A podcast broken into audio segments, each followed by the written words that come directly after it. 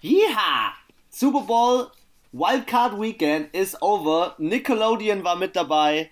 Wir waren mit dabei. Die Footballfüchse sind on air. Hello Anna zum Super Wildcard Weekend Fuchsradar. Hallo. Sitzt du gerade äh, immer noch bei in deinem werten trauten Heim oder bist du in Russland angekommen? Bei den ja, also von den, wollte gerade sagen, von den, von den Wetterverhältnissen her ist es eher russische Winter. Und äh, von dem Wochenende her, äh, beziehungsweise von dem, was in der NFL abgeht, könnte man auch meinen, da ist so einiges ja, aus der Spur geraten. Ich würde gern gleich mal mit den Facts anfangen, die gestern Nachmittag rausgekommen sind. Er hat in meinen Augen mit Absicht getankt am letzten Spieltag, um die Feindschaft zu den New York Giants aufrechtzuerhalten und sie nicht und wurde jetzt bestraft. Und wurde jetzt bestraft. Trotzdem raus mit ihm. Doug Peterson bei Philadelphia gefeuert. Sage ich dir ganz ehrlich, seitdem die den Super Bowl geholt haben, ist bei denen auch irgendwie also was ich glaub, gebrochen.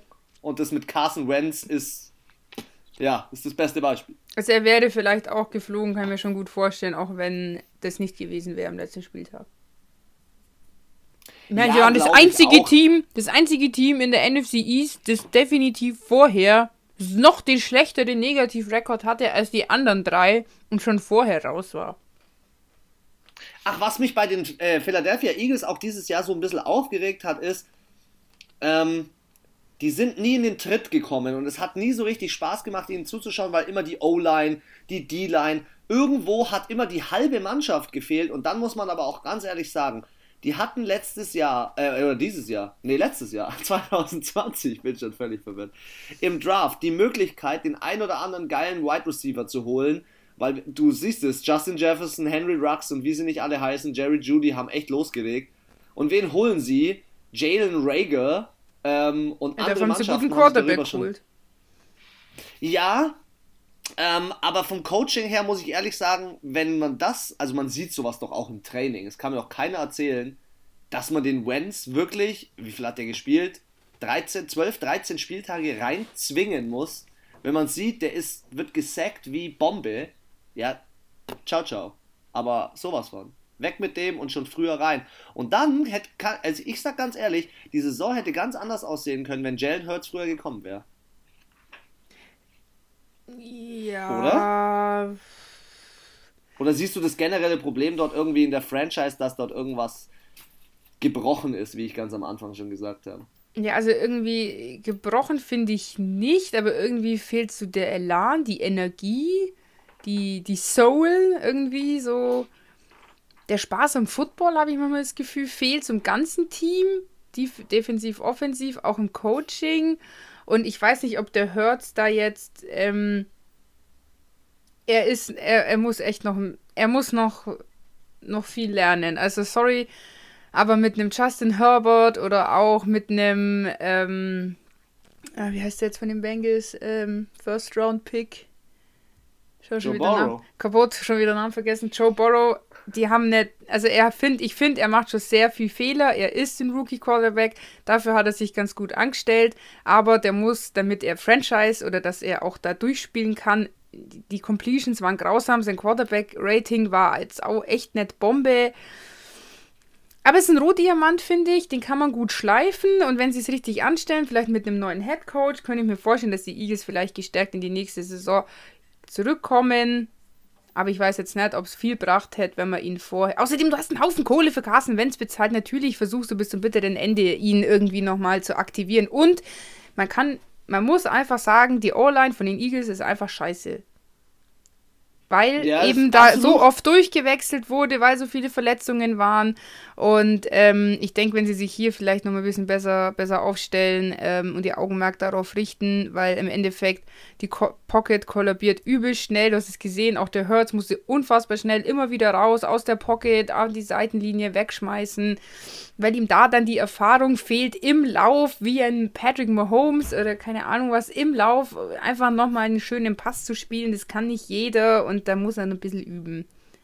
Ich würde halt als Carson Wentz in der aktuellen Situation noch nicht äh, sofort versuchen, das Team zu wechseln. Er muss ja, glaube ich, eh um einen Trade bitten. Aber was ist, wenn jetzt ein neuer, attraktiver Coach kommt, der das Spiel revolutioniert und den Carson Wentz doch nochmal irgendwie einsetzt? Also, Carson Wentz hat um den Trade gebeten in der aktuellen Situation, was aber sicherlich auch so mit Doug Peterson zusammenhängt und der gesamten Franchise.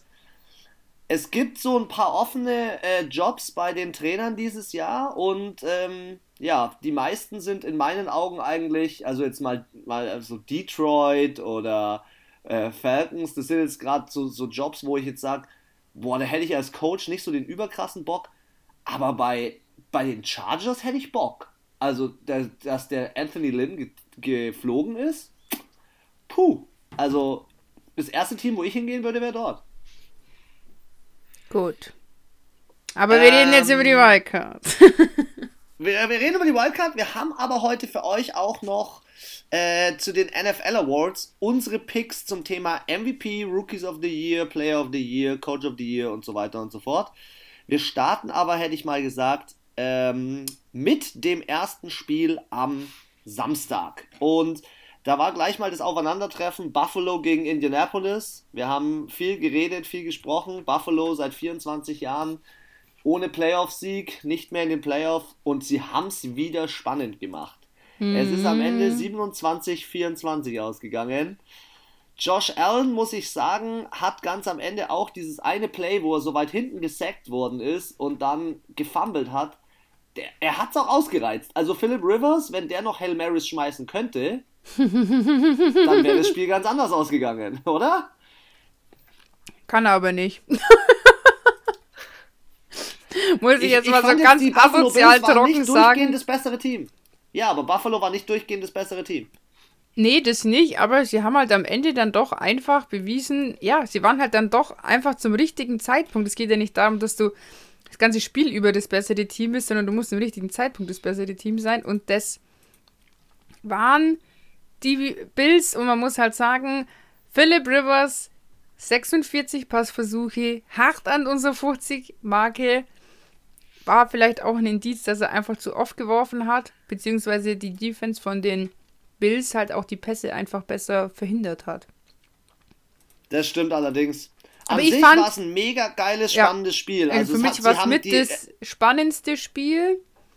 Es waren ja allgemein, ja. bis auf ähm, das letzte Spiel, alle fand ich jetzt nicht so high-scoring. Ich meine, alle so zwischen 20 und 30, aber hatten wir ja auch, also ich persönlich eh schon vermutet, dass da jetzt nicht das Punkte-Festival, auch nicht die krasse Defense-Schlacht immer stattfindet. Aber hier fand ich es also das Seahawks-Rams-Spiel, das war die erste Quarter so elendig und so leidig irgendwie. Und hier fand ich schön, es ist in jedem Quarter sind Punkte gefallen auf beiden Seiten. Es war immer ausgeglichen, es war immer so ein, so ein Rennen. Die hatten dann mal, äh, mal waren die Colts vorne, dann waren wir die Bills vorne und immer nur so drei, vier Punkte. Es war immer ganz knapp und ähm, deswegen hat es es auch so spannend gemacht und ich finde ja auch ein Defense-Game immer spannend, wenn man dann auch mal ein paar Yards erreicht. Aber dritter äh, und raus ist halt dann langweilig und das dreimal hintereinander, wenn dann nur gepantet wird und die nicht mal einen First Down schaffen, dann ist es, finde ich, immer ods langweilig und das war bei dem Spiel eben nicht so. Da gab es drei, vier First Downs, dann wurde auch mal gepantet oder nur gekickt, aber also ich fand es mit das, das spannendste Spiel vom ganzen Wildcard-Wochenende. Ja, im letzten Quarter war es ja dann so, Stefan Dix hat nochmal losgelegt mit einem Touchdown, mhm. da war ein etwas größerer Abstand mit 24-10 und du hast eigentlich schon gedacht, ja okay, jetzt sind es noch 14 Minuten. Klar, die NFL ist immer für eine Überraschung offen, mach mal schnell zwei Touchdowns, zwei Two-Pointer und das Ding ist wieder gedreht. Mhm. Und letztendlich war es dann ja auch so, also Touchdown von Zach Pascal, Two-Point-Conversion zwar failed, aber dann Jack Doyle, nochmal Two-Point-Conversion, diesmal hat es funktioniert, wieder auf Jack Doyle und ich fand's nice. Ganz am Ende hing das ganze Spiel an dieser, an dieser Hail Mary, die sehr gut verteidigt worden ist. Wer mich halt wieder in dem Spiel überzeugt, überzeugt, überzeugt, überzeugt hat, war Jonathan Taylor. Nice Job, mega gut gespielt.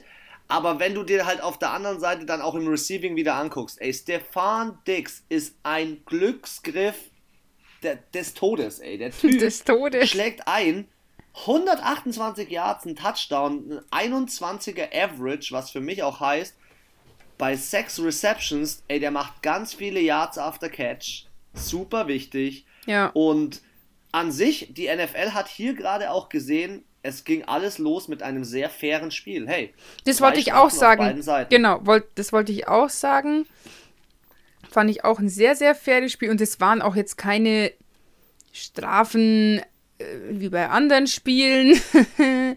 Irgendwie, ähm, was ist das? Sport, unsportliches Verhalten oder was weiß ich, Face Mask oder sowas, wo es halt auch wirklich böse und gemein ist, sondern ich glaube, das waren Strafen wie Fallstart oder Neutral Infraction, also oder Zeit abgelaufen, halt dumme Strafen einfach, aber ja, und ich finde halt, was halt auch der Unterschied ist, auf der Quarterback-Position, abgesehen davon, dass sich halt Philip Rivers schwer tut, weite Pässe zu schmeißen, in seinem Alter, ähm, Josh Allen, Rushing Leader von dem Spiel mit 54 Yards, Philip Rivers minus 1.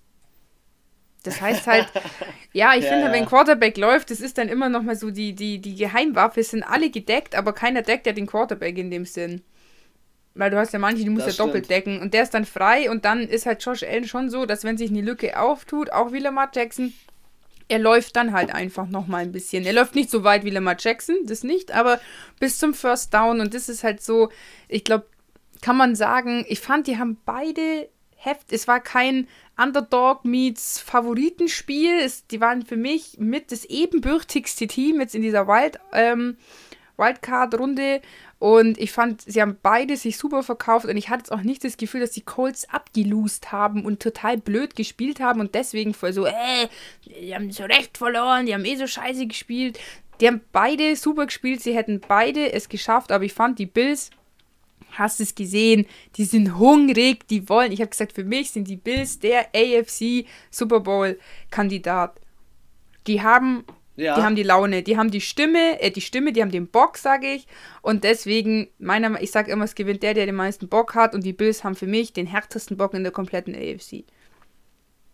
Klar, du kannst es schon, du kannst natürlich sagen, die haben den meisten Bock gehabt, aber im Endeffekt finde ich jetzt auch, die haben auch ein bisschen Glück gehabt. Ähm, wir müssen uns auch mal ein bisschen daran zurückerinnern, dass Indianapolis mit Rodrigo Blankenship einen Kicker hat, der die ganze Saison unheimlich zuverlässig war. Und jetzt hat er in dem Spiel ein Field Goal verballert. Wie ist es nochmal ja. ausgegangen? 27, 24. Ich würde behaupten, das schiebe ich jetzt nicht nur auf den Box, sondern das schiebe ich auch so ein bisschen darauf, dass ähm, die Buffalo Bills zu Hause gespielt haben. Ja, äh, diesen auch. Bericht auf Good Morning Football kurz gesehen. 6772 Fans sind im Stadion gewesen. Seit über 8700 Tagen haben sie ein Playoff-Heimspiel. Und da sage ich dir ehrlich eins, das war für mich schon der Tropfen auf den heißen Stein, der nochmal was ausgemacht hat.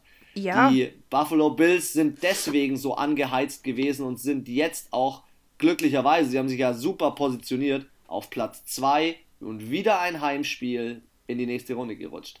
Ja. Die äh, Saints, Beispiel, haben auch unheimlich Bock, haben sich aber ehrlich gesagt nicht so mit Ruhm bekleckert und ähm, deswegen finde ich, der, der Bock hängt an ganz, ganz vielen Faktoren. Das kann Hast ich, das, nee, das, sorry, du hast gerade mein Herz gebrochen, Alter. Kannst du nicht sagen, dass Was? die Saints sich nicht mit, dass die Saints sich nicht mit Ruhm bekleckert haben.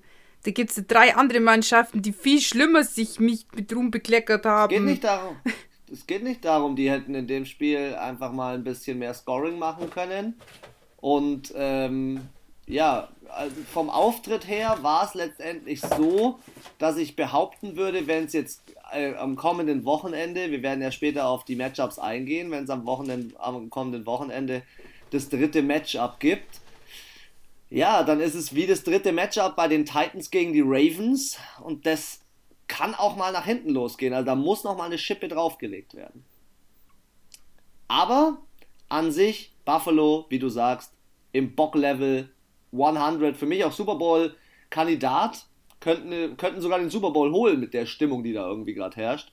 Ja. Wer den Super Bowl nicht mehr holen kann, sind die Seattle Seahawks. Die Seattle Seahawks haben im zweiten Spiel gegen Los Angeles gespielt hm. und 30 zu 20 verloren.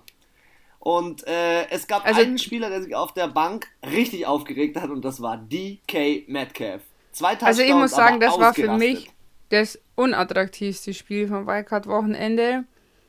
Das erste Quarter war das, was ich ja vorhin gesagt habe. Punt, Punt, Punt, Punt, Punt, Punt, Punt, Punt, Punt, Punt, Punt, wo ich mir gedacht habe, Alter, und bei auf beiden Seiten so nach dem Gefühl Free and Out, das ist einfach, die sind für mich beide nicht aus dem Knick gekommen und auch die LA Rams sind für mich nicht Super Bowl Kandidat. Die Performance, die die da abgeliefert haben, sorry, beide unmotiviert, so das Gefühl, irgendwie so, äh, jetzt spielen wir halt Wildcard, haben eigentlich gar keinen Bock, aber machen es halt so. Da war kein, das war kein Footballspiel. Die haben zwar 30 und 20 Punkte gemacht, aber irgendwie, ich fand's, ja, wie so ein Pflicht. Ich finde halt die Rams, ich gebe von, beid, von beiden Seiten. Find, also ich möchte jetzt nicht sich sagen, manchmal ein bisschen schwer. Die Rams tun sich manchmal ein bisschen schwer, aber die Defense hat hart Bock. Jetzt lass mal ganz kurz nochmal zusammenfassen, wie das Spiel abgelaufen ist. Warum, äh, liebe Football-Füchse, findet die Anna das Spiel in den ersten paar Minuten und in dem ersten, ersten eineinhalb Quarter nicht so gut? Ja, es gab nur drei Field Goals. Das eine aus 40, 50 und dann nochmal 39 Yards und es stand 6 zu 3 für die LA Rams. Aber dann hat Touchdowns gehagelt im zweiten Quarter. Drei Stück. Eine Interception Return und das äh, war von Darius Williams. Das war die gegen DK Metcalf, wegen der er sich aufgeregt hat. DK Metcalf hat aber gleich geantwortet mit einem 51 Yards Pass Touchdown und dann kam aber nochmal Cam Akers mit einem Rushing Touchdown. Ähm, ganz zum Schluss war es eigentlich eine relativ klare Geschichte. Der, die Spieler, die sich bei den Seattle Seahawks richtig reingehängt haben und versucht haben mitzudrehen, war unter anderem DK Metcalf. Aber und er kann es halt dann schon, nicht alleine lösen. Also ich war überrascht von der Seahawks Defense, dass sie doch so gut mit der Rams Defense mithalten konnten, weil auf beiden Seiten sind ja, wie du gerade gesagt hast, in den ersten, also eineinhalb Quartern nicht wirklich viel passiert. Ähm, ja, aber ich fand offensiv beide nicht, also auch wenn man sich die Completion anschaut, Russell Wilson 11 von 27. Gut, bei den Rams muss man sagen, ähm, der John Wolford, der ja eigentlich als Starting Quarterback aufs Feld gekommen ist, wurde, glaube ich, im ersten Quarter. Das war ein dumme, blödes Foul. Es war auch nicht absichtlich. Das war so mit der Schulter, dann irgendwie gegen den Helm. Du hast den Helm Jamal Adams ist ihm voll reingesprungen und hat sich aber auch entschuldigt danach. Kann er sofort danach, also das war ja noch auf dem Feld, der ist ja sofort zu ihm hin. Das war wirklich, ich glaube, das war nicht mit Absicht, das war einfach ein hartes Tackling, ja, aber nicht beabsichtigt und dann ist er vom Feld ins Concussion-Zelt, in die Katakomben, in den Krankenwagen. Also, und er hat sich anscheinend dann schon einen Tag später zurückgemeldet, es ist nichts kaputt und er ist jetzt nicht querschnittsgelähmt, er wäre auch gar nicht gegangen, weil er vom Feld gelaufen ist, aber ähm, soweit geht es ihm anscheinend ganz gut, ganz gut und er könnte nächste Woche wieder starten, rein theoretisch. Jared Goff ist gekommen mit seinem kaputten Daumen. Man hat auch gesehen, der war immer noch, das haben sie auf jeden Fall bei ran gezeigt, vorab, der war noch ganz rot, der Daumen und eingeschient. Also ja, ja und der hat 10, dann 20 Yards Pässe hat er gemacht. Ja, und ja. der hatte dann halt auch eine Completion 9 von 19 Pässen angebracht. Also, I'm so sorry, aber da haben sich beide Quarterbacks nicht wirklich mit Ruhm bekleckert an diesem Tag.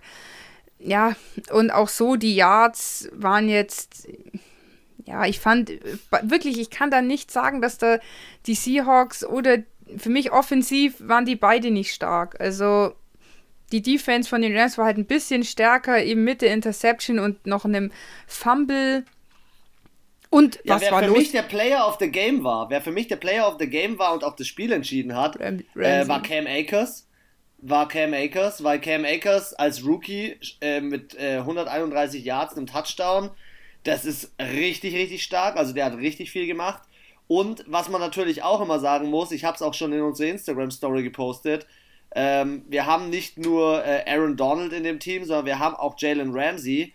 Und Jalen Ramsey hat den DK Metcalf, aber auch Tyler Lockett ja, unter 100, fast unter 50 Yards gehalten. Warte ja. mal. Äh, DK 96 und Tyler Lockett 43. Also der hat diese äh, wichtigsten äh, Keyplayer, er hat ja, sie hat kaputt gemacht. Ja, auf jeden und Fall. Und da glaube ich, dass der nächsten Spieltag, dass das so ein Key-Matchup werden könnte, auch gegen äh, die Packers, weil sie sind ja jetzt weitergekommen, spielen jetzt gegen die Packers und da wird es dann interessant, kriegt er Devontae Adams in den Griff. Ähm, vielleicht noch ein ganz kurzer Satz zu Aaron Donald. Aaron Donald äh, zwei Sacks gemacht, sauberes Spiel, aber sich die Rippen geprellt. Ja, und, und Cooper Cup äh, äh, Knie war da oder und Cooper Cup Knie. Aber ja, sie also meinten, sie er könnte wieder spielen. Aber das ist immer was, da verlasse ich mich nicht drauf, weil oft sagen sie, ja, der spielt und dann, ah, er spielt doch nicht. Oder sie sagen die ganze Zeit, er spielt und er spielt nicht. Letztendlich, du weißt es nie, weil dann Goff hieß auch, spielt nicht und auf einmal konnte er dann doch spielen. So schlimm war es ja. Vielleicht war es auch so. Vielleicht hätten sie eh ihn ausgetauscht. Da hatte ich so ein bisschen im Gefühl, was den Seahawks definitiv auch das Genick gebrochen hat, war auf der einen Seite ihre neuen Flaggen im Vergleich zu zwei. Das ist halt schon übel. Ja, und, und die Leistung von Russell Wilson. Also, wenn du neun Flaggen hast und so viel zurückgedrängt wirst und dann Russell ja. Wilson hast, der erstmal eine Completion Rate von 40, eher Richtung 35 Prozent hat mhm. und nur, 100, nur 171 Yards. Also von dem Quarterback mit seinem Kaliber erwarte ich mir schon, dass da die 200 Yards Marke geknackt wird. Und da ja. muss man ein großes, ein großes Lob aussprechen an die LA Rams. So sehr man sie hatet, so sehr ihr ähm, Logo aussieht wie ein großes Gemächt, ähm, muss man ehrlich sagen. Peniskopf! Ähm, sie, haben, sie haben ihren Job erfüllt und äh, mit 5-6, ähm, äh, 3-6 oder 5-6, warte mal, 3-6, mit 3-6 abgeliefert. Seattle, sorry, Season over und äh, das als aber, Leader mit 12-4 hätte ich jetzt im ersten Moment nicht gedacht. Aber ich finde, man sieht, wie defense-lastig das Spiel war, weil beide im dritten Versuch LA 20%, Seahawks 14%. Das Stimmt. zeigt einfach, es war eine Defense-Schlacht und wenn es darum geht, wir haben es gesagt, offensiv sind die Seahawks definitiv die bessere Mannschaft auf dem Papier. Defense, die Rams. Und da war jetzt die Frage, was ist stärker, die Offensive oder die Defensive? Und die Defensive von den Rams war einfach stärker als die Offensive von den Seahawks. Und da sehe ich aber gespannt, auch die Schuld ein bisschen bei werden. Pete Carroll, muss ich sagen, weil er. Ja, ja, absolut. Und bei den Defense, äh, also bei den Koordinatoren, offensiv und defensiv, weil sorry, der muss sich halt alle Spielzüge fahren. Das ist mir auch bei den Titans-Spielen aufgefallen, wo ich mir gedacht habe, Alter, du lässt die Jungs da eine halbe Stunde gegen eine Wand rennen. Da musst du halt ein paar andere Plays mal aus deinem Playbook rauskramen. Und deshalb fand ich hier halt auch bei den Seahawks, du merkst, es geht nicht, da muss ich halt einen anderen Weg finden. Du hast bei beiden Mannschaften gemerkt, die sind aus der Halbzeit gekommen, wie du gesagt hast, dann war da auch ein bisschen mehr Feuer, ein bisschen mehr Energie im Spiel, ähm, weil beide ihren Gameplan ein bisschen umgestellt und angepasst haben. Aber hier hat für mich auch einfach der Coach von den Rams die Nase vorne gehabt und hat es einfach besser auf die Kette gekriegt und konnte quasi sich besser auf die Seahawks einstellen als andersrum.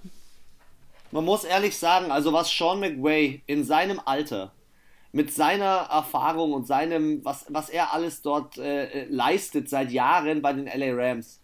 Wie gesagt, man kann sie mögen, man kann sie nicht mögen. Aber was er aufs Papier bringt, er war schon mit den Rams im Super Bowl. Er hat letztes Jahr einen kleinen Drought gehabt, wo er nicht so gut war. Diese Saison stand er am Ende der Saison 10 und 6. Und jetzt schafft er es gegen Seattle, den, äh, ihnen den dritten, die dritte Niederlage zuzufügen, äh, in, in Playoff History und zwei davon waren gegen die Rams. Also, das ist schon geschichtsträchtig, was der da auffährt. Ehrlich gesagt, ich gönn's den Rams insofern, weil ich echt gespannt bin auf das Matchup Rams gegen Packers. Die Seahawks wären oder wären mit der Leistung, mit der sie dieses Wochenende gespielt haben, gegen die Packers so dermaßen unter die Räder gekommen. Halleluja. Also, sorry. Ja, wo offensiv, ich sagen muss, da kann man darf ja auch da Touchdowns machen, aber. Aber nee. ein Unterschied ist, du hast die Packers noch nicht gespielt, spielen gesehen. Das heißt, es könnte ja genauso sein, dass die Packers an dem Tag genauso ablosen, weil man es von, es gab jetzt ja zwei Teams, fand ich, wo man es nicht erwartet hätte, dass sie verlieren. Das waren unter anderem die Seahawks, habe ich auch gemerkt, Tag später bei RAN haben sie gesagt, ja, ein großer ist ja schon gefallen. Damit haben sie die Seahawks gemeint. Also ich glaube, die allgemeine Meinung war schon eher, dass die Seahawks weiterkommen. Und ich will jetzt nicht vorweggreifen beim anderen Team. Und ähm, es kann ja genauso sein, dass die Packers ablosen und einen scheiß Tag haben. Das habe ich auch gesagt. Es ist halt, es ist hart. Du hast in der, in der NBA Best of Seven, beim Eishockey Best of Seven und bei der Champions League hast du auch immer ein Hin- und ein Rückspiel. Das heißt, du hast immer einmal die Chance oder beim Basketball sogar zwei, dreimal die Chance, ähm, mal schlecht zu spielen. Das geht beim Football nicht. Du musst die Leistung abrufen an diesem Tag. Du kann, darfst keinen schlechten Tag haben. Und den schlechten Tag kann jedes Team erwischen. Wer keinen schlechten Tag hatte, war Tyler Heinecke. Tyler Heinecke, Washington Football Team. Er durfte ran, ja, nach der Leistung Alex Smith verletzt war. Dramatisch, dass er nicht gewonnen hat. Ja, wir reden von Tampa Bay Buccaneers gegen Washington Football Team. Also, Tampa Bay kommt weiter mit 31 Punkten zu 23. Sieger der Herzen war auf jeden Fall Heineke und das Washington Football Team. Also ich glaube, kein Losing Team wurde an diesem Wildcard Weekend so hart hergefeiert wie erstens das Washington Football Team und eben speziell, vorne habe ich es vergessen, diese Heineke. Tyler. Ab, ah, danke. und ich muss sagen, sie haben die ähm, Tampa Bay Buccaneers gut auf Trab gehalten. Also. Ja, im ersten Viertel habe ich schon so gedacht, als es dann losging mit Kick von Ryan Suckup und Ant äh, Antonio Brown, ähm, habe ich gedacht, jetzt geht's los, jetzt äh, legen, legen sie ein Feuerwerk los. Aber ähm, es, sie kamen zurück. Am Ende stand es irgendwann mal 18-16 nach dem Ende des dritten Quarters und da war ich begeistert, weil das 18 zu 16 oder 16 zu 18 besser gesagt, war ein Diving Touchdown, Quarterback Power von mhm. Tyler Heinecke.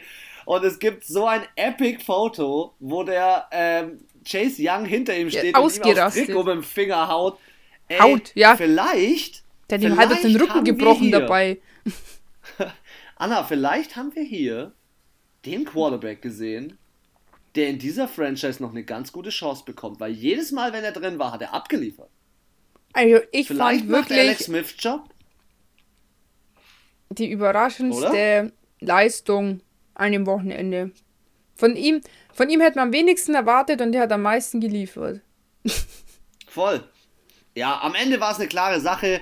Die. Äh, Aber es war auch unfair. Und die, ja, die Active Power dort. Du musst dir einfach angucken, wer macht die Touchdowns. Leonard Fournette, Chris Godwin, Antonio Brown, Ryan Sucker als Kicker, unter anderem mal bei den Titans gewesen. Ja, am Ende ist es ein 31 Den hätten zu 23. Sie mal behalten sollen. Und äh, Brady hat halt auch mit seiner O-Line, muss ich ehrlich sagen, gezeigt, dass er ja, dass er dem ganzen, den ganzen Sprüchen widerstehen kann. Er wurde letztendlich, ähm, jetzt warte mal hier, zweimal nur gesackt und dabei kein einziges Mal vom lieben Predator. Ehrlich gesagt war das Spiel auch ein bisschen unfair und dafür hat sich Washington mega ja, gut verkauft. Also das ist das, was ich gemeint habe, so Bills und Colts war von der Leistung, von der Manpower sehr ausgeglichen. Es war ein faires Spiel, auch bei den Seahawks und bei den Rams. Defense, beide gut gespielt, das war auf Augenhöhe, aber das war David gegen Goliath und das war einfach unfair. Also. Das hast du, siehst du doch doch auch daran, hallo, Tom Brady, 31 Career Playoff Wins, die meisten von einem Quarterback seit 1950. Der Typ hat so viele Super Bowls wie alle Quarterbacks in der Wildcard gehabt, zusammen. Der ja. Typ hat auch dieses Spiel wieder abgeliefert, wobei ich wiederum sagen muss, seine Completion Rate wurde von Washington Defense ganz in Ordnung abgewehrt. Mhm. Also 50% ist jetzt nicht so überragend. Ja, also ich muss sagen, ich fand's, ja, es war irgendwo klar, dass Tampa Bay gewinnt. Für mich Washington Football Team, Sieger der Herzen in diese, diesen Playoffs. Und ich fand dafür, ja, und diese, das haben wir auch gesagt während dem Spiel, diese Offensive ist einfach eine Frechheit. Und die ist nur gemacht für 2021. Die wurde nur für diese Saison und für diesen Super Bowl kreiert, weil ich sag dir, das wird nächstes Jahr alles zersplittern und dann wird auch dieses Team im Sande verlaufen. Ähm, aber es ist einfach, die Namen, die die da haben, das ist einfach unmenschlich. Also kein kein Team hat so viel Offensivbomben wie die. Ich habe gesagt, das ist ja schon fast wie Real Madrid. ich war Oder übrigens Paris, verwundert, als ich gesehen habe. Ich war übrigens verwundert, als ich gesehen habe, Rob Gronkowski, null Receptions, null Yards, null Average, alles null. Einmal war das Target Und dann habe ich nochmal die Zusammenfassung angeschaut und dann ist mir aufgefallen. Ja, der ist nur vorgeblockt. Hat. Der hat, na, nicht vorgeblockt, der hat Chase Young die ganze Zeit beschäftigt. Die ganze Zeit. Und das hätte er vor einem Jahr oder vor zwei noch nicht, nicht machen, machen können. können. Dieses Jahr Pause, Körperlich. das er jetzt gemacht hat, ja. hat sich so gelohnt. Und Mike Evans, trotz Knieverletzung, kommt zurück und erledigt den Job, den man dann halt erledigen muss mit 119 Yards. Trotzdem, ehrlich gesagt, in der Offensive, also sie haben insgesamt 306 Yards produziert bei Washington, weil wir ja gerade in, Lobe, in den Lobeshymnen sind. Richtig gut. Was aber wiederum das Problem ist, und darüber sprechen wir auch häufiger, ist, wenn. Häufiger? Ich habe heute schon häufiger. Fehler. Was geht ab? Also häufiger hatten wir auch noch nicht. Aber auch geil fand ich, als Björn Werner seinen kaputten Finger gezeigt hat. Ist halt ein Mittelfinger ja, ja. gewesen. Und zeigt einfach mal harten Stingelfinger im Fernsehen, aber jetzt gar nicht, weil er wollte nur seinen kaputten, schiefen Finger zeigen. Das fand ich auch lustig. Ähm, nee, das Problem ist einfach, Tyler Heinecke, äh, Leading Rusher. Mhm. Da, das, das geht nicht. Das geht nicht. Das kann nur ein Team und das sind die Ravens. Das ist das einzige Team, wo der Leading Rusher der ähm, Quarterback sein kann. Ansonsten ist da einfach ein ganz großes Problem. Sonst muss man wiederum sagen, 67 Tackles von Washington. Sie haben gut mitgespielt, sie haben Spaß gehabt. Ja, und gehabt. du musst auch sagen, schau mal, Total Yards bei Tampa Bay 507. Da haben das sie 31 halt Punkte. Heftig, ja. Ja. da ja. könnte man aber auch noch mal ein paar Pünktchen mehr haben. Also kann mit 507 Yards haben andere Teams auch mal 40, 50 Punkte fast. Das heißt Lag ja auch, aber, dass sie auch immer so ein bisschen weiter an der Possession. Ja, ja, sie also sind Possession ja immer war relativ ausgeglichen ja, sie sind ja immer schon vorgekommen, aber mussten halt auch oft mal kicken oder haben dann eben doch mal panten.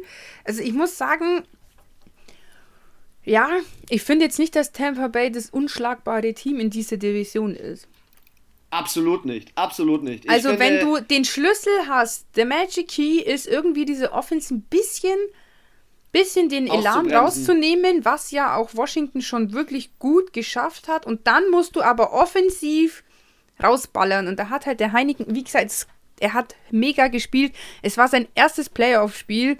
Dafür hat er es richtig gut gemacht und das auch noch gegen den alten Haudegen mit seinen 31 Playoff-Spielen. Ja, klar, der macht es, der steht auf. Für den ist es ah, mal wieder ein Playoff-Spiel. Für 90% der Liga ist es das erste oder sie sind halt einfach aufgeregt, haben Angst, haben Druck, Leistung. Ja, wollen das und er ist da halt, ja, er hatte viel mehr Erfahrung als alle in der ganzen Liga. Absolut. Außer Rob Gronkowski hat, vielleicht. Weißt du, was ich, weißt du, was ich finde bei ihm?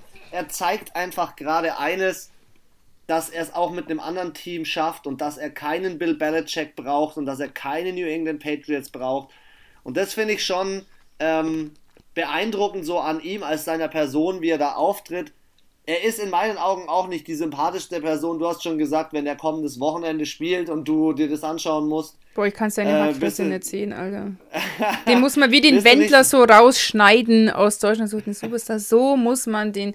Für mich, ich hätte es gern wieder so im Nickelodeon-Style, aber nur, dass man ihn nie sieht.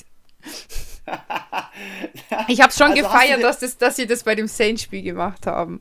Ich muss ehrlich sagen, ich würde mir gern das ganze haben, Spiel über Nickelodeon anschauen, weil die haben ja auch Kindermoderatoren, die das extra für Kinder erklären, das Football. Und ich habe gesagt, meine Kinder werden das anschauen müssen. Einmal. Und wenn es ihnen gefällt, dürfen sie es weiterhin anschauen. Wenn nicht, ich bin ja kein Nazi oder kein, oh, das habe ich wieder was Falsches gesagt, ich bin kein Diktator oder so. Ähm, der dann sagt, du musst es anschauen, aber einmal muss Nickelodeon Football angeschaut werden. Ja, also wer das noch nicht gesehen hat, gerne auf unserer Instagram-Seite mal nachschauen. Ich habe den einen oder anderen Post dort gemacht. Ähm, SpongeBob Schwammkopf ist vorgekommen. Äh, der Touchdown von ähm, dem einen oder anderen Spieler wurde, wurde geslimed. Oder auch ja, die, die das war nicht die Line of zurück. Scrimmage, sondern die Line of, also, die haben es so umgeändert, Slime of Scrimmage, glaube ich. Ganz kurz zu dem Spiel zurück. Alex Smith, vielleicht als aktuelle News. Alex Smith äh, ist in, in, in der Besprechung mit seiner Frau, ob er nochmal angreift. Genug Kohle hat er ja. Aber ich sehe wirklich in Tyler Heinecke einen, der die Washington-Uniform äh, gut tragen könnte. Der, eine der auch vom Team gefeiert wird. Richtig, und der vom Team gefeiert wird, weil er sich dann einfach doch so unglaublich Einsetzt. reinhaut. Ich könnte Ja, mir vorstellen, dass Alex Smith nächste Saison noch spielt, aber mehr so als, als mm, Mentor, Coaching als QB, Backup. ja, Coaching Quarterback. Für, für, ja, so, dass er halt zwar noch im, ein bisschen wie Fitzy, ja. so. vielleicht. Gut. Wobei Fitzy ja dieses Jahr schon viele Einsätze bekommen hat. Mal sehen, wie sich jetzt Washington nächstes Jahr macht. Ron Rivera hat auf jeden Fall einen geilen Job gemacht und ich hoffe, dass Ja. in dieser Division nächstes Jahr bitte mal Nicht nur negativ Winning, Records ein Winning Record, ja, richtig. Wenigstens Ein von einem Record Team. Komm, wir gehen äh, in das nächste Spiel, wo In ich den Sonntag. in den Sonntag mit gerechnet habe um 19.05 Uhr, dass das passiert, was jetzt passiert ist. Die Baltimore Ravens trafen auf die Tennessee Titans das dritte Mal innerhalb von gut einem Jahr. Und es wurde getanzt, aber diesmal wurde auf dem anderen Logo getanzt, nämlich von dem auf Tennessee. Lamar hat abgeliefert. 20 zu 13 gewinnen sie. Es war ein schon Defense-Spiel, es war ein nicht gerade überragendes Postseason-Spiel, aber man muss ehrlich sagen, Lamar Jackson hat gezeigt, er kann auch passen, auch wenn eine Interception dabei war, aber vor allem kann er rushen, 136 Yards, ein Touchdown. Und der Key in diesem Spiel war hier, man sieht es, an Derrick Henry 40 Yards. Der kann noch so viele 2000er machen, 40 Yards. Das ist der Schlüssel zum Erfolg gegen die Tennessee Titans gewesen. Ja, das habe ich ja gemeint mit, der ist gegen eine Wand gelaufen. Es war auch so, auch Lamar Jackson ist auch gegen eine Wand gelaufen, aber zweimal nicht. Und diese zweimal waren halt sehr fatal. Und das war das, glaube ich, worauf die Ravens und der Coach immer gehofft haben, dass sich noch diese eine Lücke auftut, wo er durchkommt. Aber er ist halt auch, ich habe mir das ganz genau angeschaut, auch bei dem Spiel drauf, äh, Alvin Kamara, der ist auch gegen eine Wand gelaufen, ist aber nochmal 4, 5 Yards gelaufen und da war einfach, weil er halt auch breit und bullig ist, der Henry, keine Chance. Er hat den Ball bekommen, er ist gerade mal über die Linie, also über diese blaue Linie gelaufen, vielleicht ein Yard geschafft oder zwei und das war's, ich glaube, sein längster Lauf war 7 Yards. Das Ja, ist natürlich. Ich finde, wie man den ausgeblockt hat, war echt krass. Also, das hat ja losgelegt mit einem Touchdown von AJ Brown und dann mit einem Kick noch. Und ich dachte mir 10-0, ja, okay. Äh, passiert noch gar nicht so viel auf Henrys Seite. Aber dann haben sie ausgeglichen, zur Halbzeit alles offen. Und ich finde, spätestens so ab dem dritten, vierten Quarter kommt es dann auf die Keyplayer an. Kommen die durch. Und wenn du da siehst, wie die Defense.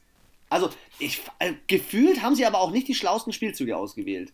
Sie haben Also ich muss sagen, wo er häufig ähm, durch die Mitte gelaufen ist. wo sich die, die Ravens ein bisschen schämen können, ist in der O-Line. Weil die Saints das mit schlechteste Sack-Team dieser Liga waren. Die hatten in der ganzen Saison 19 Sacks. Tennessee, meinst du? Ja, ja, Tennessee. Insgesamt haben die 19 Sacks gemacht.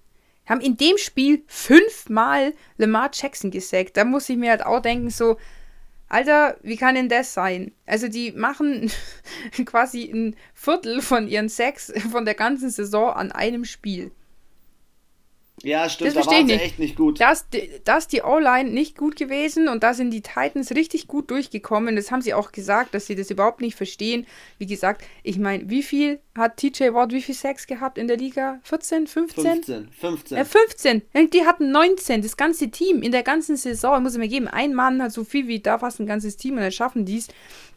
Deswegen, das fand ich gut bei den Titans. Und sie haben auch wirklich Lamar Jackson oft rausgenommen, haben ihm oft Stress gemacht. Er musste, er wollte oft laufen. Dann sind sie aber so rein, dass er dann ins Aus musste oder den Ball wegschmeißen musste. Aber ja, ich finde auch, die Ja, Spielzüge waren dann, hätte ich nach der ja Halbzeit heftig. umstellen müssen. Sorry, die waren, also ich sehe es auch hier nicht nur als ähm, Fehler von ist Tannehill konnte ich gar nichts sagen. Ich fand, der hat eigentlich ein gutes Spiel gemacht. Absolut. Wie du sagst, es war Fand halt ich, sehr defense-lastig auf beiden Die Interception Seiten. am Ende, die Interception Ja, am Ende die- hat halt da Spiel dann vorbei. Ich habe Da war gesagt, es das, dann halt vorbei. das hat ihn ins ähm, Knack gebrochen. Ehrlich gesagt war ich so, oder bin ich immer noch von dem Receiving Core ein bisschen enttäuscht.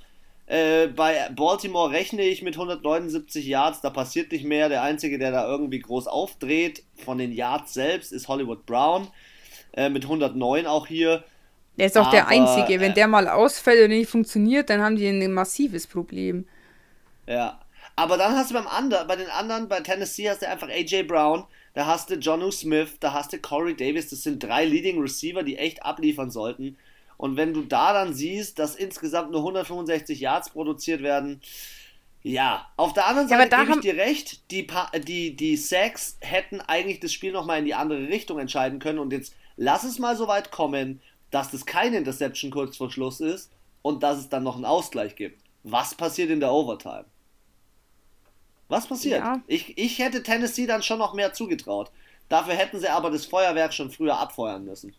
Ja, irgendwie, du hast gemerkt, Henry war übelst, die waren irgendwie alle so ein bisschen demotiviert und sorry, bitte hört's auf mit dieser Kindergartenscheiße auf dem Logo da rumtanzen. Wie alt sind die denn alle? Also ich fand es schon von Tennessee bescheuert, als sie das überhaupt angefangen haben.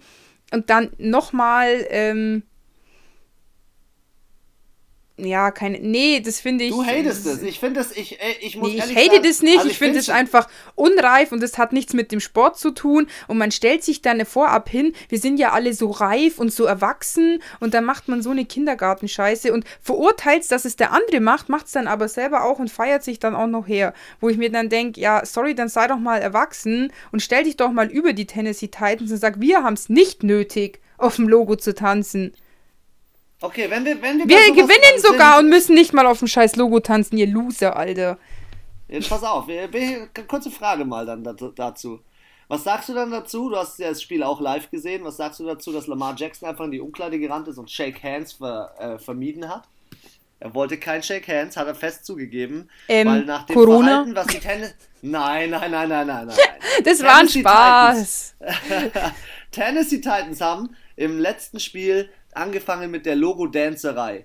Und ähm, es hat dazu geführt, dass die Tennessee Titans angefangen haben, den Coach von den Ravens anzugehen, was ja der erste Schritt zu diesem, wie du es nennst, kindischen Verhalten war. Und er war jemand, also dass Marcus Peters auf dem Logo tanzt, da, wenn er eine Interception macht, damit habe ich fast gerechnet. Weil ganz ehrlich, der spuckt auch andere Spieler an. Ja, ja also der, der, ist typ, eklig. Der Typ ist das allerletzte. Hey, wer war das, der noch die Fans beleidigt hat? Nach dem ja, Spiel? Diesen Spieltag? Ja, das hast du mir doch noch erzählt. War das der Ramsey? Nee. Ich weiß, ich du weiß ist ja wurscht. Also Jedenfalls sowas geht auch. Kein Handshake, kein Handshake. Und da muss ich ehrlich nee, sagen, ich finde kein Handshake mindestens genauso schlimm wie auf dem Logo zu tanzen. Schweigender Lämmer. Ich überlege gerade. Ja. Aber ich finde, es ist auch seine ähm, persönliche Sache. Aber wenn ich auf dem Logo tanze, dann beleidige ich ja nicht nur die Spieler, also auch die ganze Franchise, die Fans. Die Fans können nichts dafür. Die stehen nicht auf dem Logo von dem Team. Und ich feiere sowas auch. Und wenn die Saints nächste Woche bei Tampa Bay auf dem Logo rumtanzen, dann finde ich das genauso scheiße, weil man das einfach nicht macht. Das gehört sich nicht. Shake Hands, okay, ist eine Sache von Respekt von, auch von sportlichem Respekt, aber wenn er auch sagt, hey, ich respektiere das nicht, weil ihr auf meinem Logo getanzt habt, dann finde ich, ist es ja seine eigene Entscheidung, nicht dieses Shake Hands zu machen. Aber das fällt dir jetzt ja auch nicht direkt auf. Das wird nicht im Fernsehen übertragen oder großartig thematisiert. Aber klar, an ja, sich finde ich, schluckt es ein bisschen euren Ärger runter und ich meine, es kann auch jetzt nichts, aber wie gesagt, dann bestraft Lamar Jackson in dem Moment das Team. Das ist direkt nur das Team, aber auf dem Logo tanzen, damit beleidige ich eine ganze Fangemeinde und jeden. Und deswegen finde ja. ich das nochmal ein bisschen, hat schon, sind schon ein bisschen, es ist ähnliche Richtung, ja, aber es sind schon, es sind Stiefel, aber es sind zwei Paar Stiefel. Nicht Flipflop und Stiefel.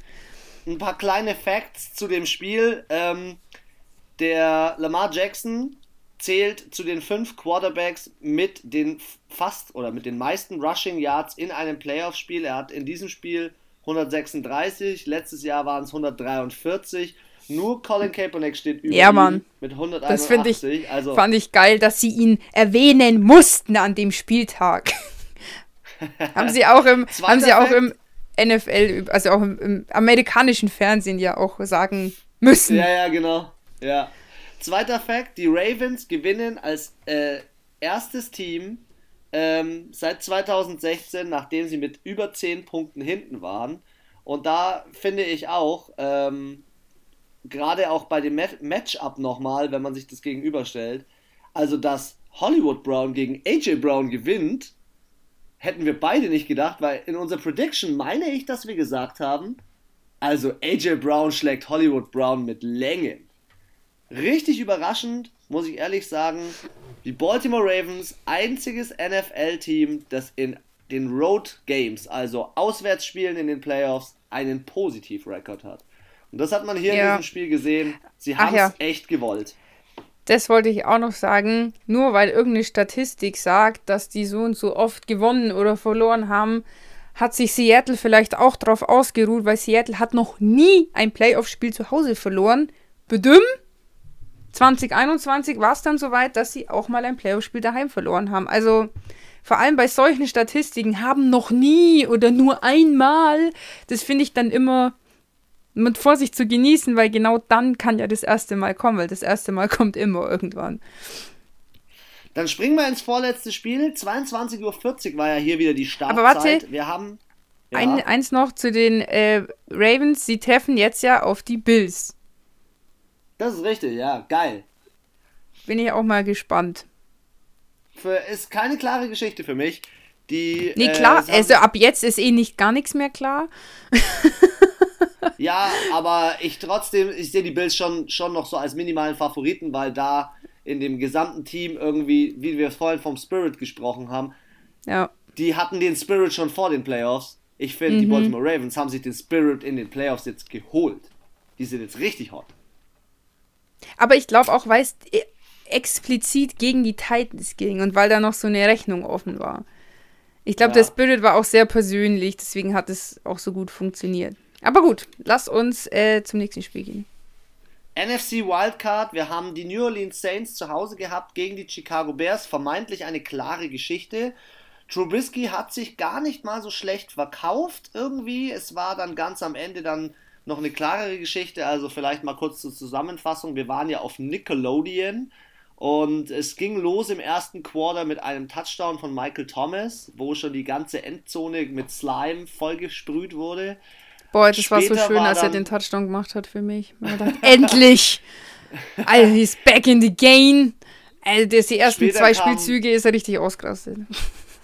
Später kam ein Field Goal, alles gut. Ähm, weiter ging es mit Latavius Murray Touchdown und Alvin Kamara Touchdown. Also man merkt, äh, die Leistungsträger haben wieder gescored. Haben funktioniert. Und ganz zum Schluss äh, gab es noch ähm, äh, bei 0 Minuten, 0 Sekunden einen Touchdown durch einen Return 99 äh, Yards Jimmy Graham.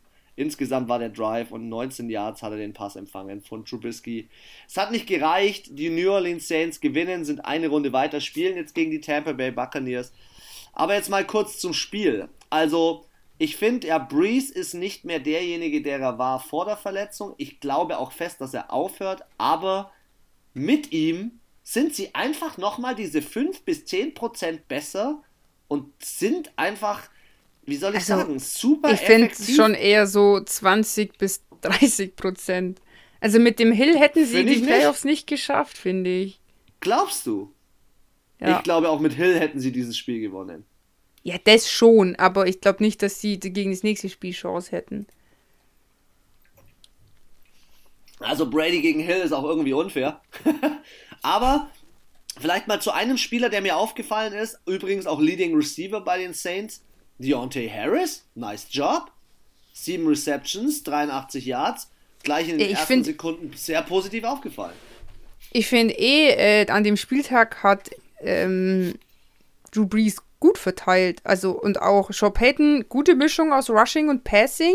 Sie sind immer mal, es war, haben sie auch mal gesagt, im Fernsehen irgendwann zwischendrin, da waren es dann ähm, für Passing und für Rushing ähm, Aktivitäten, also ziemlich ausgeglichen. Und ich muss sagen, kann ich sagen, was du willst, aber kein Team, also klar, die letzten, der letzte Touchdown, der hätte jetzt nicht sein müssen, aber wehtan hat er jetzt auch nicht. 9 zu 21 ging es ja aus und kein Team hat bei 9 Punkten gehalten. Also danach kamen die Ravens mit 13 Und dann war alles über 20. Also ich finde, das kann man jetzt, deswegen, ich sag's trotzdem, ich finde, die Saints Defense ist mit einer der besten in diesen Playoffs. Absolut. Also ist aktu ich aktuell jetzt die beste. Sorry, Washington ist raus, die Steelers sind raus. Das waren auch zwei heftige Defenses. Wer noch eine gute Defense hat, ist äh, Baltimore. Und die anderen sind für mich Defense mittel, Offense sehr stark. Sei es die Bills, Tampa oder auch die Browns. Die haben ähm, eine starke, sehr starke Offense und eine gute, gute Defense, das für die Playoffs halt mal reicht, sage ich mal. Aber ich finde, also, also wirklich, ich meine, die hatten bis zum Schluss, wie gesagt, da haben sie halt ein bisschen geschlafen, die Defense, aber vielleicht waren sie auch schon einfach, sie wussten ja, es passiert jetzt nichts mehr. Hätten sie da ein bisschen sich konzentriert, dann wären es vielleicht, dann wären es sogar nur drei Punkte gewesen, dann wäre es 13, 21, das wäre dann schon ein sehr eindeutiges Ergebnis gewesen. Und Also was für ähm, die Saints Defense spricht, es sind mehrere Punkte. Punkt 1 ist auf jeden Fall Possession. Also wenn du in der Possession nur 20 Minuten in den Playoff hast, f- gewinnst du kein Spiel. Das Mhm. Alter, erster ist, Spielzug, neun Strafen zu provozieren. Ja, und neun No, Strafen Alter. zu provozieren. Die Das Saints, ist zu viel. Alter, wie hieß der, dieser Gardner? Der ist ja eine. Der ist ein Provozierer aus der Hölle. Und ja, genau, Gardner Johnson, das war der, weswegen bei dem ersten Spiel, die haben ja diese Saison auch schon gespielt, vielleicht könnt ihr euch erinnern, auf, also da wurde ein Spieler, also diese, angetippt von einem Bears-Spieler und dann hat er ihm richtig gegen den Helm so eine Watschen gegeben und dann gab es eine halbe Schlägerei auf dem Feld. Und Eine der, halbe der, Schlägerei, eine ganze Schlägerei, da sind drei, vier Ja. Schlägereien. Und der hat ihm halt so in die Face Mask so ein paar Spielzüge vorher so mit dem Finger so, ja, die so in die Backe gepiekt. In Nee, die nicht Augen ins gepiekt. Auge. Nicht ins Auge, das geht gar nicht. Da kommst du gar nicht hin am Helm. So in die? Backe halt rein. Ich schick's dir. Der hat ihm ins Auge gepiekt. Das war Absicht. Da war Also wenn ich- dieselben Spieler. Wenn ich jemanden in die Face Mask reingrapsch, dann mache ich das so oder so mit Absicht. Das ist wurscht dann. Also, aber auf jeden Fall, aber es hat der, der Björn Werner auch gesagt, du darfst da dich nicht provozieren lassen. Und schon gar nicht, wenn alle Augen auf dich gerichtet sind. Und das haben sie wieder diesmal auch gemacht. Der, hat, der Gardner Johnson hat wieder provoziert aufs Blut. Und dann ist wieder einer hin und hat wieder irgendwie so einen komischen Move gemacht. Hat ihn geschubst, glaube ich. Was dann zur Folge geführt hat. Javon die- Wims war das, ja. Der hat ihn dann Ja. geschubst und dann ging's sind Genau, da musste er raus. rausgeflogen. Ja, super toll, ja. Ähm, neun Flaggen, ich glaube viermal gefühlt davon war ähm, voll, also ja, dass die ähm, diese Il Neutral Zone Infraction.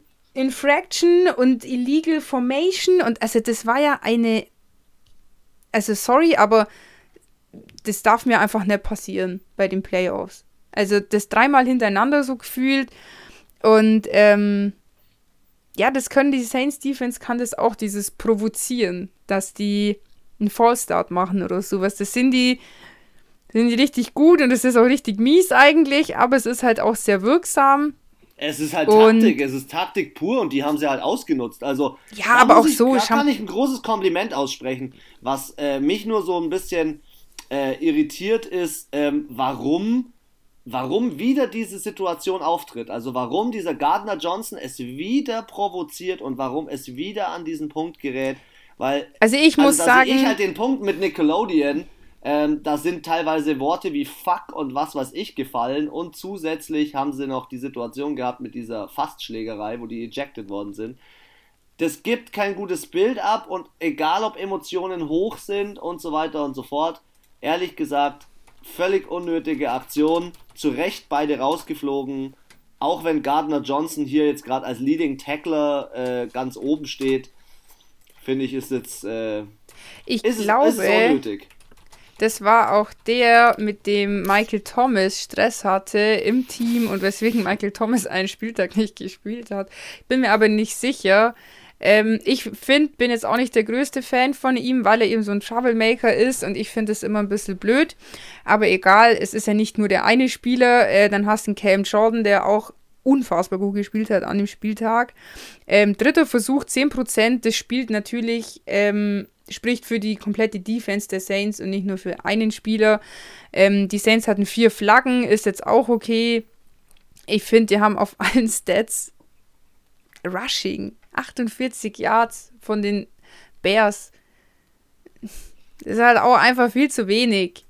Sorry. Ja, sorry, muss man aber auch ehrlich zugeben, auch als, in deiner Rolle als Saints-Fan, dass die Saints den einfachsten Gegner hatten.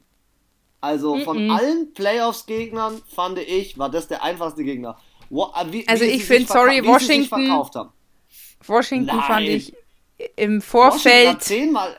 Boah. Im Vorfeld. Ja, willst du mir jetzt sagen, dass du eher gedacht hast, dass Washington gewinnt als die Bears? Du hast den Bears eher zutraut, Na. dass sie die Saints neu stellen als Washington Tampa Bay im Vorfeld, ohne dass du die Spiele gesehen hast. Ich hätte gesagt, ähm, dass Washington Tampa Bay mehr Probleme macht als Chicago. Hätte ich gedacht. Dass die denen mehr Probleme machen. Also, und das haben sie auch. Sie haben viel mehr gescored. Ähm, ich sehe auch äh, Tyler Heinecke, zwar nicht auf dem Niveau äh, von dem Mitch Trubisky, aber ich habe schon immer ein ganz großes Problem im Rushing bei Chicago gesehen. Und das ist kein Zweifel an der Qualität von New Orleans, sondern das ist mehr das, dass einfach, dass die Chicago Bears auch in die Playoffs mit Glück reingerutscht sind. Sie sind ein Team, wo ich sage, boah, die hatten zwischendrin eine Phase, wo ich mich gefragt habe, wegen was und welcher Qualität seid ihr jetzt gerade hier in die Playoffs reingerutscht?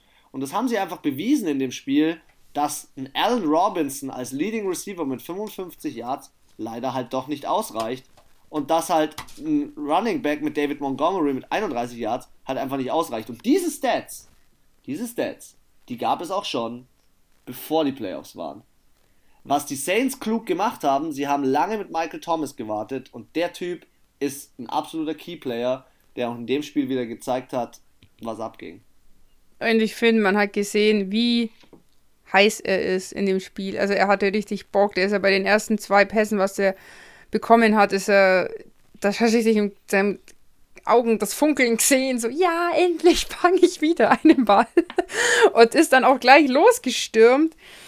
Ähm, ja, aber ich fand, der Björn Werner, der hat das auch ganz äh, gut eigentlich zusammengefasst, weil mein Lieblingsmoderator Spengemann ihn gefragt hat, ob das jetzt nicht eh schon eine klare Kiste ist. Und der Björn meinte, nee, ist es nicht, weil genau diese Teams, die so diese Underdogs sind, was ja in, bei Chicago der Fall war, sagen, alle reden schlecht über uns, jeder denkt, wir sind das Shit-Team in den Playoffs und wir zeigen ihnen jetzt, dass wir das nicht sind. Und selbst wenn wir verlieren, dann gehen wir mit wenigen Fahren unter. Hat in dem Fall bei den Bears jetzt nicht so funktioniert, aber bei Washington in dem Fall. Und ähm, ja, ich meine, beim nächsten Spiel hat man auch nicht gedacht, dass das andere Team gewinnt. Oh, das ist ein guter Übergang. hey, also Sunday Night. Bitte, gerne. Ähm, ich habe eine Soll Nachricht von dir bekommen. Ja, du darfst gleich anfangen. Ich habe eine Nachricht von dir bekommen, wo es hieß, ja, also das Was ist da passiert? Lief dann, lief dann so aus und so weiter. Und dann bin ich eingepennt. Und was ist dann eigentlich passiert? Sag mal, fass doch einfach mal nur kurz zusammen, was ist im ersten Play und was ist im ersten Viertel passiert? Also ich sagte jetzt das, was ich mir extra aufgehoben habe, unseren Podcast zu sagen. Das Spiel war genauso wie der erste Snap von den Steelers. Nämlich scheiße. also nicht das Spiel, sondern die Leistung des Steelers. Und zwar, ähm, es war Spielbeginn, 15 Sekunden, der erste Snap. Über Ben Roethlisberger drüber geballert, Alter. Also der war ja so grottenschlecht daneben geschossen. Ja, und die, Bears, äh, die Browns haben sehr schnell reagiert, haben sofort den Ball genommen und hatten innerhalb von sieben Sekunden den ersten Touchdown. Und genau so ging es dann auch das ganze Spiel weiter. Bis zum Ende. Mit ja, 48 zu 37. Viertel, ich konnte mir nicht mal die Wiederholung ganz anschauen. Warum? War es so schlimm? Schau mal, ich kann als Fan, kann ich da hart drüber lachen, weil als ich, ich saß zu Hause wirklich dann habe ich mir nach dem letzten Spiel, habe ich mir noch erstmal noch mal schön was zu trinken geholt, bin gemütlich in die Küche, habe mir mein Trikot angezogen, habe mir gedacht, ah, okay, komm, ganz gemütlich setz dich noch mal hin, gönnst dir mal so die erste Halbzeit, ist eh schon so spät. Alter. Danach hattest du das Bedürfnis, dein Trikot zu verbrennen. Boah. Also, Touchdown, Touchdown, Touchdown, Touchdown. Carl Joseph, Jarvis Landry, Kareem Hunt, Kareem Hunt. 28 zu 0 nach dem ersten Viertel. Was denkst du da? Dann habe ich so gedacht, ach komm, 28 zu 0. Game ist noch nicht over, wir haben immer noch drei Viertel. Haben ja schon manche Spieler geschafft. Richtig, kann man ja noch schaffen. Aber die ganze Chose ging so weiter und Cleveland hat alle Schwächen der Steelers ausgenutzt. Die haben sie perfekt gelesen. Von vorne Ja, und bis die hinten. Steelers hat sich ja, die haben sich selber sabotiert, teilweise. Ja, absolut. So gefühlt. Also irgendwie, das war, tut mir leid, Ben Roethlisberger, das war's. Deine, deine Saison, dein vier Deine Interceptions, deine Karriere ist am Sack, Mann. Philip Rivers hat auch verloren, aber der hat mit Würde verloren. Aber vier Interceptions in den Playoffs, Digga, kannst du nicht bringen. Und es ist genau das passiert, was ich gesagt habe. Diese langen Pässe, Alter, da hat's ja so gekracht und jedes Mal eine Interception. Die Defense, die kann ja auch nicht alles richten, aber auch hier, Alter, die, die, ich habe in der, in der Zusammenfassung nur Job, Job, Landry, uh, äh, Hunt. Denk mir so, was geht denn ab, Mann? Die sind da ja durchgeballert, Alter, wie einfach durchgelaufen. Wie es hätte hier noch Tor aufmachen, bitte, kommst doch durch. Hier ist das Touchdown, hier ist die Endzone, äh, sieben Punkte, willkommen. Ich sehe, ich sehe äh, auch die langen Pässe als Problematik, wobei da die Receiver einfach auch nicht zugegriffen haben. Auch, ja, Äh, auch. Und ähm, das zweite ist einfach seine nicht vorhandene Mobilität. Nochmal kurz zurück zum ersten Snap. Das Ding fliegt nach hinten Richtung Endzone. Ja, dann warte nicht. Schmeiß dich auf den verdammten Ball. Es ist Playoffs. Und warte Ja, und nicht wenn du darauf, dir dein dass Scheiß- Connor sich auf den Ball schmeißt. Es kann auch nicht Richtig. sein, dass die Steelers mit 52 Yards Rushing meinen, hier durch die Playoffs kommen zu können. Geht nicht klar. Und dann kommt ja noch hinzu, klar, es war die Situation 28 zu 0, jetzt muss was passieren. Aber es kann ja wohl nicht sein, dass er versucht 68 Mal den Ball zu schmeißen. Also von was, von, von was träumt der nachts? Was ist denn da los? Das, geht, das ist der, tut mir leid, der man schlechteste sagen, Wert der ganzen muss man, Saison. muss man sagen, die Cleveland Browns haben auch unheimlich von den Fehlern der Steelers gelebt. Also sie wurden dadurch richtig, das war ihre Energiespritze. Und jetzt spielen sie kommenden Spieltag, spielen sie gegen die äh, Kansas City Chiefs. Und da sage ich dir eins, die Kansas City Chiefs fahren über die drüber wie ein Panzer. Aber vielleicht, vielleicht, vielleicht lag es ja auch daran, dass sie am letzten Spieltag sich den Luxus gegönnt haben, Ja, glaube so ich wie auch. Lamar Jackson das Jahr davor, den Luxus gegönnt haben und gesagt haben, nein, wir schonen unsere Top-Spieler. Und dafür haben sie jetzt, glaube ich, die Retourkutsche bekommen, weil, und das war, das, eigentlich war das, das letzte Spiel mit das Wichtigste, weil sie wussten, dass es sein kann, dass sie in den Playoffs gegen diese Browns wieder spielen. Und die Browns haben sich dieses Spiel einverleibt zum Frühstück wahrscheinlich und wussten genau, was sind die Schwächen jetzt von den Steelers. Und wie du sagst, sie haben sie gnadenlos ausgenutzt. Ich fand die Leistung von den Browns an sich okay. Ich fand nicht, dass sie überragend gespielt haben, weil mit vier Interceptions und ich glaube, sie haben alle vier Interceptions haben sie gepunktet. Deswegen, weil überleg mal, das ist ja der nächste Witz, die haben ja 390 Total Yards zu 553 von Pittsburgh. Wenn ich 543, deswegen haben die auch 37 Punkte, das ist ja gut eigentlich. Die Da haben du dir, gescored, die haben gescored, aber nicht immer unmittelbar. Die vier Interceptions, vielleicht kleiner Ausritt in dieses Thema, weil es gerade so gut passt, waren von Red Wine, Stewart, Gustin und Sion Taki Taki. Mal Ja, wieder. Mann. Er ist, er ist wieder weg. Ähm, und da gebe ich dir recht. Es ist hier, es sind hier ganz große Fehler passiert, ähm, die dann die Defense auch nicht mehr richten konnte, wie du sagtest. Und Also, sorry, es ja waren keine sein. Interceptions, wo einer von der Defense übers halbe Feld geflogen ist und den noch so mit One-Handed Interception weggesneakt hat, so wo du sagst, okay, da kann jetzt niemand was dafür, das war einfach eine Gra Nein, das war, hey, hier, nimm doch den Ball und lauf doch bitte in die Endzone. Die waren ja so, ich glaube, also die Steelers brauchen einen in die Ärmel platziert, Ärmel, Arme. Du hast es gesagt. Ich glaube, nach diesem Spiel auch, ähm, es hat mir so ein bisschen die Augen geöffnet äh, im Zusammenhang mit Quarterback. Und ich muss ehrlich sagen, ich habe vorhin auch gesehen, welche Quarterbacks sind jetzt weiter. Wir haben äh, Baker Mayfield, wir haben Josh Allen, wir haben Patrick Mahomes und ähm, Lamar Jackson, alle 24 und ein paar zerquetschte Jahre alt. Und du hast bei den Steelers Receiver wie Juju, äh, Deontay Johnson, James Washington, Ebron, Claypool. Claypool und so weiter. Das sind Alle junge jung. Hupfer, die brauchen auch jungen Quarterback, der den Ball entweder Mhm. weit schmeißen kann, der äh, selber auch mal läuft, um sie selber zu entlasten, weil 68 äh, Passversuche sprechen da absolut dafür. Ähm, und das sind halt so Sachen, da bin ich schon Ich der find- Meinung, vielleicht sollte er die Kurve treten. Aber Ja. wer soll kommen? Wer soll kommen? Also einen Mason Rudolph will ich da bitte nicht sehen. Und einen Sam Darnold schon dreimal nicht. Ich wollte gerade sagen, Sam Darnett, Sam Darnett. Nein, will ich nicht sehen. Kein Bock. Vielleicht kommt ja Nick Foles. Ja, ja. Soll die auch noch retten. Genau. Genau. Ähm, Nee, ja, also ist mir auch schon aufgefallen, in der NFC sind die Oldies, die Knacker. Also, außer Jared Goff. Ich meine, für mich gehört Aaron Rodgers auch schon eher, eher nicht zum al alten Eisen, aber zum älteren Eisen. Und ähm, ja klar, mit Breeze und Tom Brady. Aber das ist es. Ich finde zum Beispiel Breeze und Tom Brady, Alter, die ballern dir beide auch noch einen 40-Yards-Pass raus und der landet perfekt platziert bei dem Wide Receiver. Das heißt, nee, und ich finde auch, ein, wenn du ein junges Team hast, kannst du trotzdem einen erfahrenen, alten, in Anführungszeichen, Quarterback haben, wenn der halt noch jung geblieben ist. Das hat ja der, äh, der Ding erzählt, der Kasim Edebadi, dass er irgendwie in der Umkleide mit so einem Fußball rumgespielt hat und den immer so getippt hat. Und dann kommt Drew Brees her, was machst du da? Ja, ich tippe mit dem Ball, gib mal her.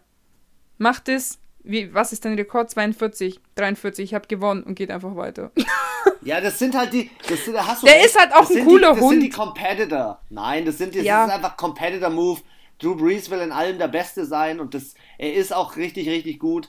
Ähm, das glaube ich auch, aber das Problem bei, äh, du kannst, vielleicht auch mal für unsere neuen Zuschauer, dass man das versteht, was da im ersten Zuschauer. passiert ist. Zuhörer, bitte. Da, ähm, ja, richtig. Ähm, Im ersten Viertel gab es vier Interceptions. Äh, nee, oder? Nee, da gab es äh, 28 Punkte, genau, so rum. Die Browns 28 Punkte, das wollte ich erzählen.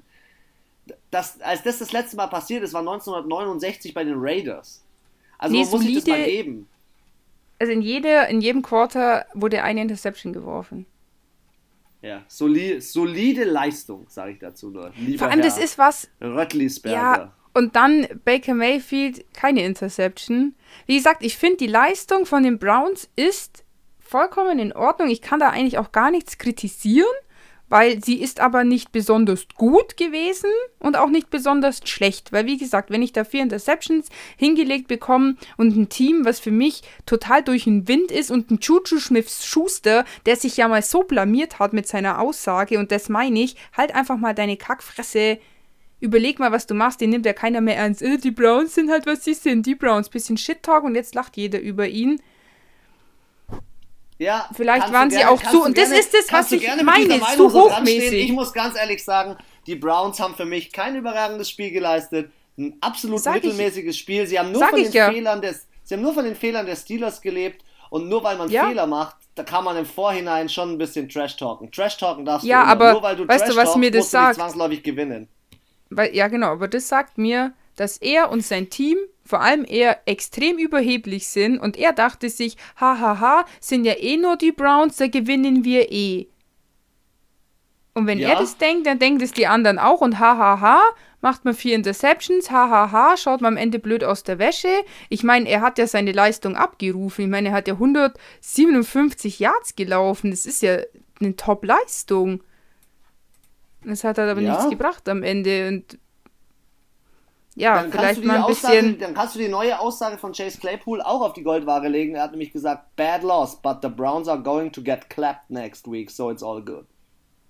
Also, Das ist ja. Da rede ich ja über ein anderes Spiel. Da bin ich ja, das kann, das kann er ja sagen, dass die nächstes Jahr, äh, nächstes Jahr, nächstes Spiel äh, ein, ein, eine ge- gescheuert bekommen. Aber nicht, mal das ist sehen. halt, finde es, ist genauso wie ich wenn verteidige jetzt da nicht mein Team. ähm, ich muss ehrlich sagen, ich verteidige nicht das Team, für das ich Fan bin. Ich muss nur ganz ehrlich sagen, ich würde es genauso machen. Im Football und in allen anderen Sportarten macht man Trash Talk. Das gehört einfach mit dazu. Wenn du am Ende verlierst, Ja. musst du verlieren wie ein Mann. Musst du verlieren Aber ich sag und halt- den Kopf oben halten. Aber du kannst im Hochmut Vorhinein. Hochmut Ja. kommt vor dem Fall und ein Patrick Mahomes stellt sich nicht hin und sagt, wir werden eh gegen Cleveland Browns gewinnen, weil wir die gegen die Loser Steelers gewonnen haben. Wir verlieren die eh gegen uns. Das, Ja, Patrick Sorry, Mahomes ist aber eine ganz mit- andere Hausnummer. ab, aber mit Shit Talk hat noch keiner ein Spiel gewonnen. Lass uns mal Zeig in mir die halt die Divisional Einstellung. Playoffs gehen. Lass uns mal in die Divisional Playoffs gehen. Wir haben ja nächstes Wochenende oder kommendes Wochenende am Samstag wieder Football im Lambeau Field, im Bill Stadium, im Arrowhead und im Super Bowl, Superdome in äh, ähm, New Orleans. Und wir haben im allerersten Spiel die Rams als Gast bei den Packers. Das Spiel kommt am Samstagabend um 10.35 Uhr, also 22.35 Uhr im Deutschen. Das zweite Spiel Sonntagnacht, 2.15 Uhr die Ravens gegen die Bills. Ich bin sehr gespannt auf dieses Spiel. Nächstes Spiel am Sonntagabend um 9 Uhr und 5 Minuten, 21.05 Uhr. Die Browns sind zu Gast im Arrowhead bei den Chiefs. Ich bin mal gespannt, wie viele Fans da sind.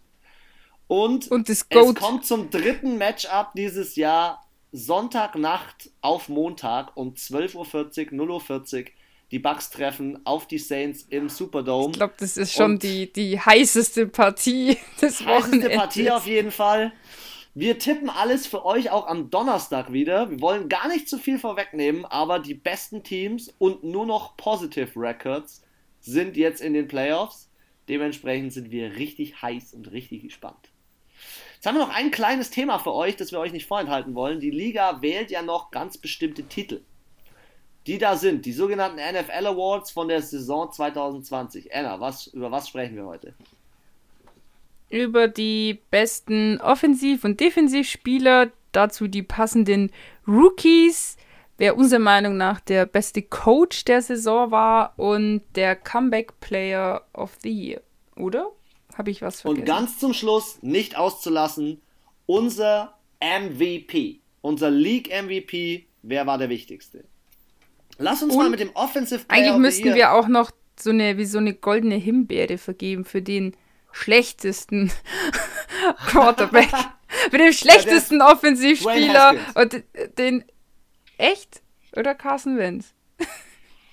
Ja, aber Carson Wentz hat ja schon immer Gas gegeben. Also die Stories, die noch einen Dwayne Haskins nebenbei Oder der hat, die schlechteste ist böse, der enttäuschendste vielleicht. Ja. nee, lass mal starten mit dem Offensive Player of the Year. Äh, für mich waren da schon so ein paar, mehrere Leute mit drin. Ähm, ich möchte mal anfangen mit, boah, mit wem kann man gut anfangen? Mit Josh Allen. Josh Allen, super geiler Spieler, macht einen mega genialen Job als Quarterback, ist für mich aber weniger im Offensive Player of the Year Race als im MVP-Rennen. Zusätzlich muss man natürlich sagen, Alvin Kamara hat Rekorde gebrochen. Also hat abgeliefert. Ja, der hat sich unsterblich gemacht, diese Saison. Absolut. Und dann hast du auch noch die Wante Adams, der als Receiver alles fängt, was Aaron Rodgers ihn, ihm an Käse hin vor die Tür schmeißt. Ähm, aber du hast auch solche Spieler wie Travis Kelsey, die natürlich äh, im Sachen Tight Ends die Liga anführen. Äh, Stefan Dix, der den richtigen Wechsel getätigt hat. Ja, Receiving Leader. Trotzdem, ja, trotzdem muss ich sagen, für mich persönlich, mein Offensive Player of the Year ist Derrick Henry. Er ist für mich nicht im MVP-Talk drin, weil da sind leider Gottes immer die ganzen Quarterbacks noch höher angesiedelt, weil sie doch noch mehr Impact aufs Spiel haben. Ich finde auch, Aber man Derrick sollte Henry- eigentlich unterschiedliche MVPs ähm, verleihen. Verschiedene Kategorien, weil ganz ehrlich, ich finde, es ist auch also mindestens offensiv und defensiv, weil im Endeffekt stehen die ja nie zusammen auf dem Feld von einem Team und finde ich dann eigentlich schon ein bisschen unfair. Und es ist, es sind halt zu 95% die Quarterbacks. Ja, oder du machst halt das Be Ja, ich finde es immer ein bisschen unfair, so für die alle anderen Spieler auf dem Feld. Ja, es ist nicht ganz so repräsentativ, aber meiner ist auf jeden Fall Derrick Henry, da bin ich mir sicher. Also Derrick Henry mit über 2000 Yards und dem Impact, auch wenn er es jetzt nicht rübergebracht hat im Wildcard Weekend, das ist schon der Wir beste. reden für ja mich. von der Regular Season. Ja, Ja. also für mich schon auch, ähm, der auch, wir haben immer gesagt, erste Regel im Fantasy Manager, niemals zweimal hintereinander den gleichen aufstellen, weil es ist so unwahrscheinlich, dass jemand zweimal hintereinander eine identisch gleich gute Leistung abrufen wird. Derrick Henry hat das nicht nur einmal, sondern gefühlt 16 Spieltage, also 16 Spiele geschafft. Ich kann mich nicht erinnern, dass es, wenn er ein Spiel hatte unter 100 Yards, dann war es schon schlecht, was für manche gut ist. Und er spielt, finde ich, auf einem unfassbaren Niveau. Und sorry, Entertainment, Nummer eins. Keiner macht solche wunderschönen Stiffies und auch wie er die macht, ohne Strafe. Immer schön an der Schulter runter, bam, Alter, Seelenräuber der Liga. Ähm, auch in, im Team, finde ich, macht er einen guten Spirit. Er funktioniert auch gut mit Tannehill zusammen. Er hält den Haufen zusammen. Ich glaube, wenn der geht, das könnte so ein Texans Dilemma werden. Wenn der, glaube ich, geht, der ist auch so ein bisschen die Soul bei den Titans. Der, der macht da den, den Antrieb. Und ähm, ich finde natürlich, ich bin auch riesen Alvin Kamara Fan, aber der hat halt an der durchgehend immer eine gute Leistung geliefert, fand ich auch ein, zwei Mal herausragend, aber ich fand trotzdem Henry besser, Stefan Dix fand ich auch mega gut diese Saison, aber irgendwie fehlt da noch so ein bisschen, ja, noch so ein irgendwas, wo ich sage, okay, that's the man of the year. Komm, dann springe ich mal in meine kleine Zusammenfassung für Defensive Player of the Year. Danach noch dein Statement dazu. Also bei Defensive Player of the Year gibt es viele die ich da reinwählen könnte und würde. Ähm, diverse Teams haben gute defensive Spieler. Ich muss ehrlich sagen, es gibt halt viele, die haben einen immensen Impact. Also die entscheiden Spiele beziehungsweise beschäftigen ein, zwei, drei, vier, fünf Spieler auf einmal. Für mich sind auf jeden Fall in der Top, in meiner Top 5 zwei Spieler von den LA Rams. Jalen Ramsey und Aaron Donald sind zwei Spieler, die äh, zu Recht so viel Geld verdienen, zu Recht in ihrer Rolle sind. Was man aber auch immer wieder sagen muss, ist, dass TJ Watt mit 15 Sacks auch eine, eine wahnsinnig krasse Leistung abliefert. Ja. Und dass auch Miles Garrett bei den Cleveland Browns ähm, für diese Defense ja. nochmal, diese, die heb, er hebt sie nochmal auf ein neues Niveau. Trotzdem, und so jetzt, ja, sag, sprich, so Khalil Mack, also ohne, ohne den wäre die Bears Defense auch nicht da, wo sie waren diese Saison. Ja, voll, voll. Also, also für mich auch, auch ganz, ganz wichtiger Spieler ähm, in dieser Defense. Absolut. Für mich, wer für mich aber die absolute Nummer 1 ist, und das ist ganz persönliche Meinung, ich bin mal gespannt, wer gewählt wird, ist von den äh, Miami Dolphins, Xavier Howard. Ich wusste, 10 Interceptions, 10 Interceptions in 16 Spielen. Was denkst du dir als Quarterback? Ich schmeiß den Ball nicht mehr in diese Richtung. Ich habe Angst, dass der intercepted wird. Und zwar nicht aus dem Grund, weil da nicht ein guter Receiver stehen würde, wie Devontae Parker oder wer auch immer, sondern weil da einfach äh, Xavier Howard ist und ey, der Typ, das ist ein Ballhawk. Der Typ, der fängt dir alles vom Himmel runter. Also mein absoluter Defensive Player of the Year, Xavier Howard, 10 Interceptions. Also ich kann mich sonst deinen Aussagen nur anschließen. Aaron Donald, der ist unfassbar gut. Auch TJ Watt, wie du schon gesagt hast, 15-6. Ausnahmeleistung. Aber für mich muss ich sagen, ist, glaube ich, Defensive Player of the Year Jalen Ramsey. Ich wenig Wide Receiver so angepisst gesehen habe. wenn, Wie, wenn sie gegen, gell? wenn er sie, und das ist egal wer, ob das DK Metcalf ist oder, äh, keine Ahnung, Stefan Dix oder so, wirklich herausragende Wide Receiver, die kriegen, auch wenn er nicht so viele Interceptions fängt wie Xavier Howard, der auch wirklich sehr gut ist, ärgert er unfassbar die Leute. Er verhindert so viele Catches und er, finde ich, schafft für mich einfach, er ärgert so viel und deswegen schafft er es auch, die so ein bisschen zu demotivieren. Die das andere Team, also den anderen Wide Receiver in dem oder Tight End auch. Und ähm, er ist immer da und wie du es auch gesagt hast bei Xavier Howard, man hat auch das Gefühl, man will dann gar nicht mehr dahin werfen, weil ich eh keine Completion schaffe. Und dann im dritten Versuch werfe ich schon gleich fünfmal nicht dahin, weil die Wahrscheinlichkeit einfach zu hoch ist, dass er irgendwie den Ball weghaut, abfängt, etc. Und deswegen ist er für mich ja schon mit der, der beste Defensive Player of the Year, weil er einfach zu viele Yards verhindert und sehr viele Punkte dadurch auch verhindert. Wir reden ja immer von großem Impact und kann ich dir nur zustimmen. Also wir entscheiden uns beide für einen Cornerback. Ich bin mal gespannt, ähm, weil der, wir sprechen ja sehr häufig auch äh, im, im Verlauf unserer Podcasts über unsere Offensive Rookies of the Year. Ich möchte mal einfach nur so ein paar mit in den Raum stellen, die vielleicht viel zu wenig von uns ähm, erwähnt worden sind. Unter anderem Jedrick Wills. Jedrick Wills spielt in der D-Line bei den ähm, Tampa Bay Buccaneers und er hat eine Starting-Rolle bekommen. Und ganz ehrlich, du kommst als Rookie zu einem Team und kriegst als allererstes die Aufgabe, Tom Brady zu beschützen. Hey, good job. Also good job. Brady wurde nicht häufig gesackt. Das zweite ist Mackay Beckton. Mackay Beckton Aber spielt bei den New York offensiv? Jets. Wenn er in der Ähm, O-Line spielt. Ja. O-Line. Okay, Entschuldigung. O-Line, D-Line. Mackay Beckton. Ich dachte, weil wir gerade über Defensiv-Player gesprochen haben und du über einen O-Liner sprichst, deswegen war ich ein bisschen Ja, ich spring jetzt. zu Offensive Rookie of the Year. Okay.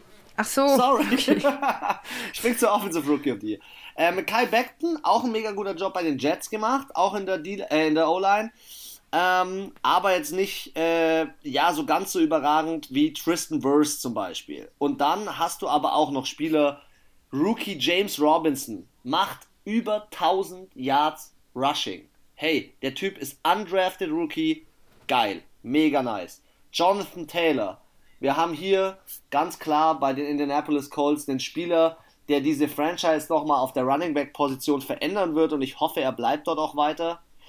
Wer's mir, um wen es mir ein bisschen leid tut, ist Joe Burrow, dass er gerade in seiner Rookie-Saison eine Verletzung hat, aber vielleicht lieber jetzt als in zwei Jahren, wo er vielleicht schon auf, äh, einem neuen, auf dem Weg zu einem neuen Vertrag ist, wie bei DK, äh, die Dak Prescott zum Beispiel. Aber ganz klar, wer sich oben um die Krone reißt, sind Justin Jefferson, der Rekorde nicht nur als Receiver-Rookie abgeliefert hat, sondern auch für seine Franchise.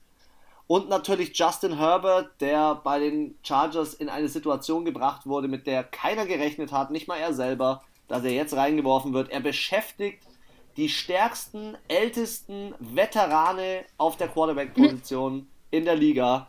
Ich bin heftig begeistert und ich, ich gebe es ungern zu, weil ich ein kleiner Receiver-Fan bin, weil ich auch Flag Football mal selber gespielt habe äh, als Receiver und ehrlich sagen muss, es bricht mir das Herz, Justin Jefferson nicht auf die Eins zu wählen, aber Justin Herbert, Junge, was du auffährst und alle Chargers-Fans, Respekt, ihr habt einen geilen Quarterback geholt. Ja, was soll ich sagen? Seit Tag Nummer 1 sitze ich bei Justin Herbert auf dem Schoß. Und Für mich- ein langes Haar und dann war schon verwundert, jetzt- dass jetzt kurz- Haare macht. genau. ähm, für mich wirklich alles, was du gesagt hast, auch Justin Jefferson, für mich auch ein herausragender Offensive Rookie dieses Jahr. Auch, mir tut es auch wirklich leid für Joe Burrow. Ähm, aber wirklich, was Justin Herbert da abgeliefert hat auf einem Niveau, als würde er schon 14 Jahre in dieser NFL spielen. Ich glaube, was mich auch bei ihm so überrascht hat, ist, wenn du ihn anschaust. Er schaut halt einfach, er hat so ein hartes Babyface, fetty Akne im Gesicht. Schaut halt aus, wie aus würde er aus dem letzten Kuhdorf kommen und das könnte er nicht mal bis drei zählen, so ungefähr. Dann ballert der einen nach dem anderen raus, die ersten drei Spiele gegen Kansas City, gegen Drew Brees und hat die alle in die Ecke gestellt, hat die in die Overtime gezwungen, wo ich mir so denke, Alter, der ballert mehr als irgendwelche anderen Spieler, die schon seit fünf, sechs Jahren in, die, in diesem Game sind. Und ähm, deswegen für mich absolut zu Recht. Und dann kommt noch dazu 30 Touchdowns als Rookie NFL History Record. Mehr als Aaron Rodgers, mehr als Patrick Mahomes, der ja auch geisteskrank damals in die Liga reingekommen ist. Und ich sag dir, der ist für mich der nächste, nächste große Quarterback. Der ist der nächste Deswegen Patrick sagte ich ja Mahomes. vorhin, attraktiver Job bei den, bei den äh, Chargers. Mit dem Ja, Quarterback. also ich könnte mir auch vorstellen, so wie der gespielt hat, dass er Franchise-Quarterback werden könnte. Ja. Also, wie gesagt, die anderen auch alle herausragend, auch wirklich für ihre Position. Justin Jefferson, der beste Wide Receiver Rookie, auch zum Beispiel. Aber von allen zusammen hat Herbert für mich die einfach, auch dieses, wie er da reingekommen ist, so zwei Minuten vorher, wärm dich mal auf, du spielst heute. So, dann liefert er ab. Respekt. Respekt. Wir kommen zum Defensive Rookie of the Year. Es gibt Hier- nur einen. Gibt's, gibt's eigentlich nur einen? Ich möchte über die anderen trotzdem noch mal kurz sprechen. Drei Spieler sind mir aufgefallen diese Saison. Es war Patrick Queen von den Baltimore Ravens, der echt gut gespielt hat, der ähm, auch mit so Babyface und unter dem Radar gelaufen ist, aber auch mit der ein oder anderen Interception, dem ein oder anderen wichtigen Tackle, so musst du spielen. Dasselbe gilt auch für Antoine Winfield. Also man sieht nicht nur, dass bei Tampa nicht nur Veterane verpflichtet worden sind, sondern die meinen es auch ernst mit guten Rookies. Die wollen unbedingt in den Super Bowl zu Hause und dass Brady diese Geschichte für sich entscheidet. Wo ich ehrlich sagen muss, wer hin und wieder mal heftige Spiele gemacht hat und bei einem Team, wo ein Rookie, äh, nee, ein, ein College-Coach äh, hingekommen ist, Matt Rule, ich spreche von den Carolina Panthers, Jeremy Chin, ey, Wahnsinn, zwei Interceptions in einem Spiel und zwar zwei Interceptions, Return Touchdowns. Das macht ihn schon zur Legende. Hm. Aber was mhm. will man sagen? Man hat es in den Playoffs gesehen. Der einzige Rookie, der so in den Playoffs auch einschlägt, der gesagt hat, ich will Tom Brady und zwar ab der ersten Sekunde, der mehrere Spieler auf einmal gespürt. beschäftigt. Chase Young, the one and only Predator, Junge, wenn du nicht Defensive Player of the oder Defensive Rookie of the Year wirst, dann weiß ich nicht, wohin also, sich die Liga da Ich hab's gesagt, Chase Young für mich der beste Rookie, Defensive Rookie seit Jahren. Also, das habe ich auch schon gesagt, für mich wäre der beim Draft eigentlich der First Round Overall gewesen, weil ich fand, es ist immer schwer, weil ich meine, du hast defensiv und offensiv Quarterback, das kannst du in zwei Positionen, das kann man 0,0 vergleichen. Aber ich finde von seiner Attitude, von seinem, der lebt diesen Sport. Der wird auch bis zur Unendlichkeit dies so lang spielen, bis jeder Knochen in seinem Körper schreit, bitte hör auf weil er diesen Sport so unfassbar liebt und das sieht man bei ihm und das bringt er mit in dieses Team, das bringt er mit in die Franchise, mit auf den Platz.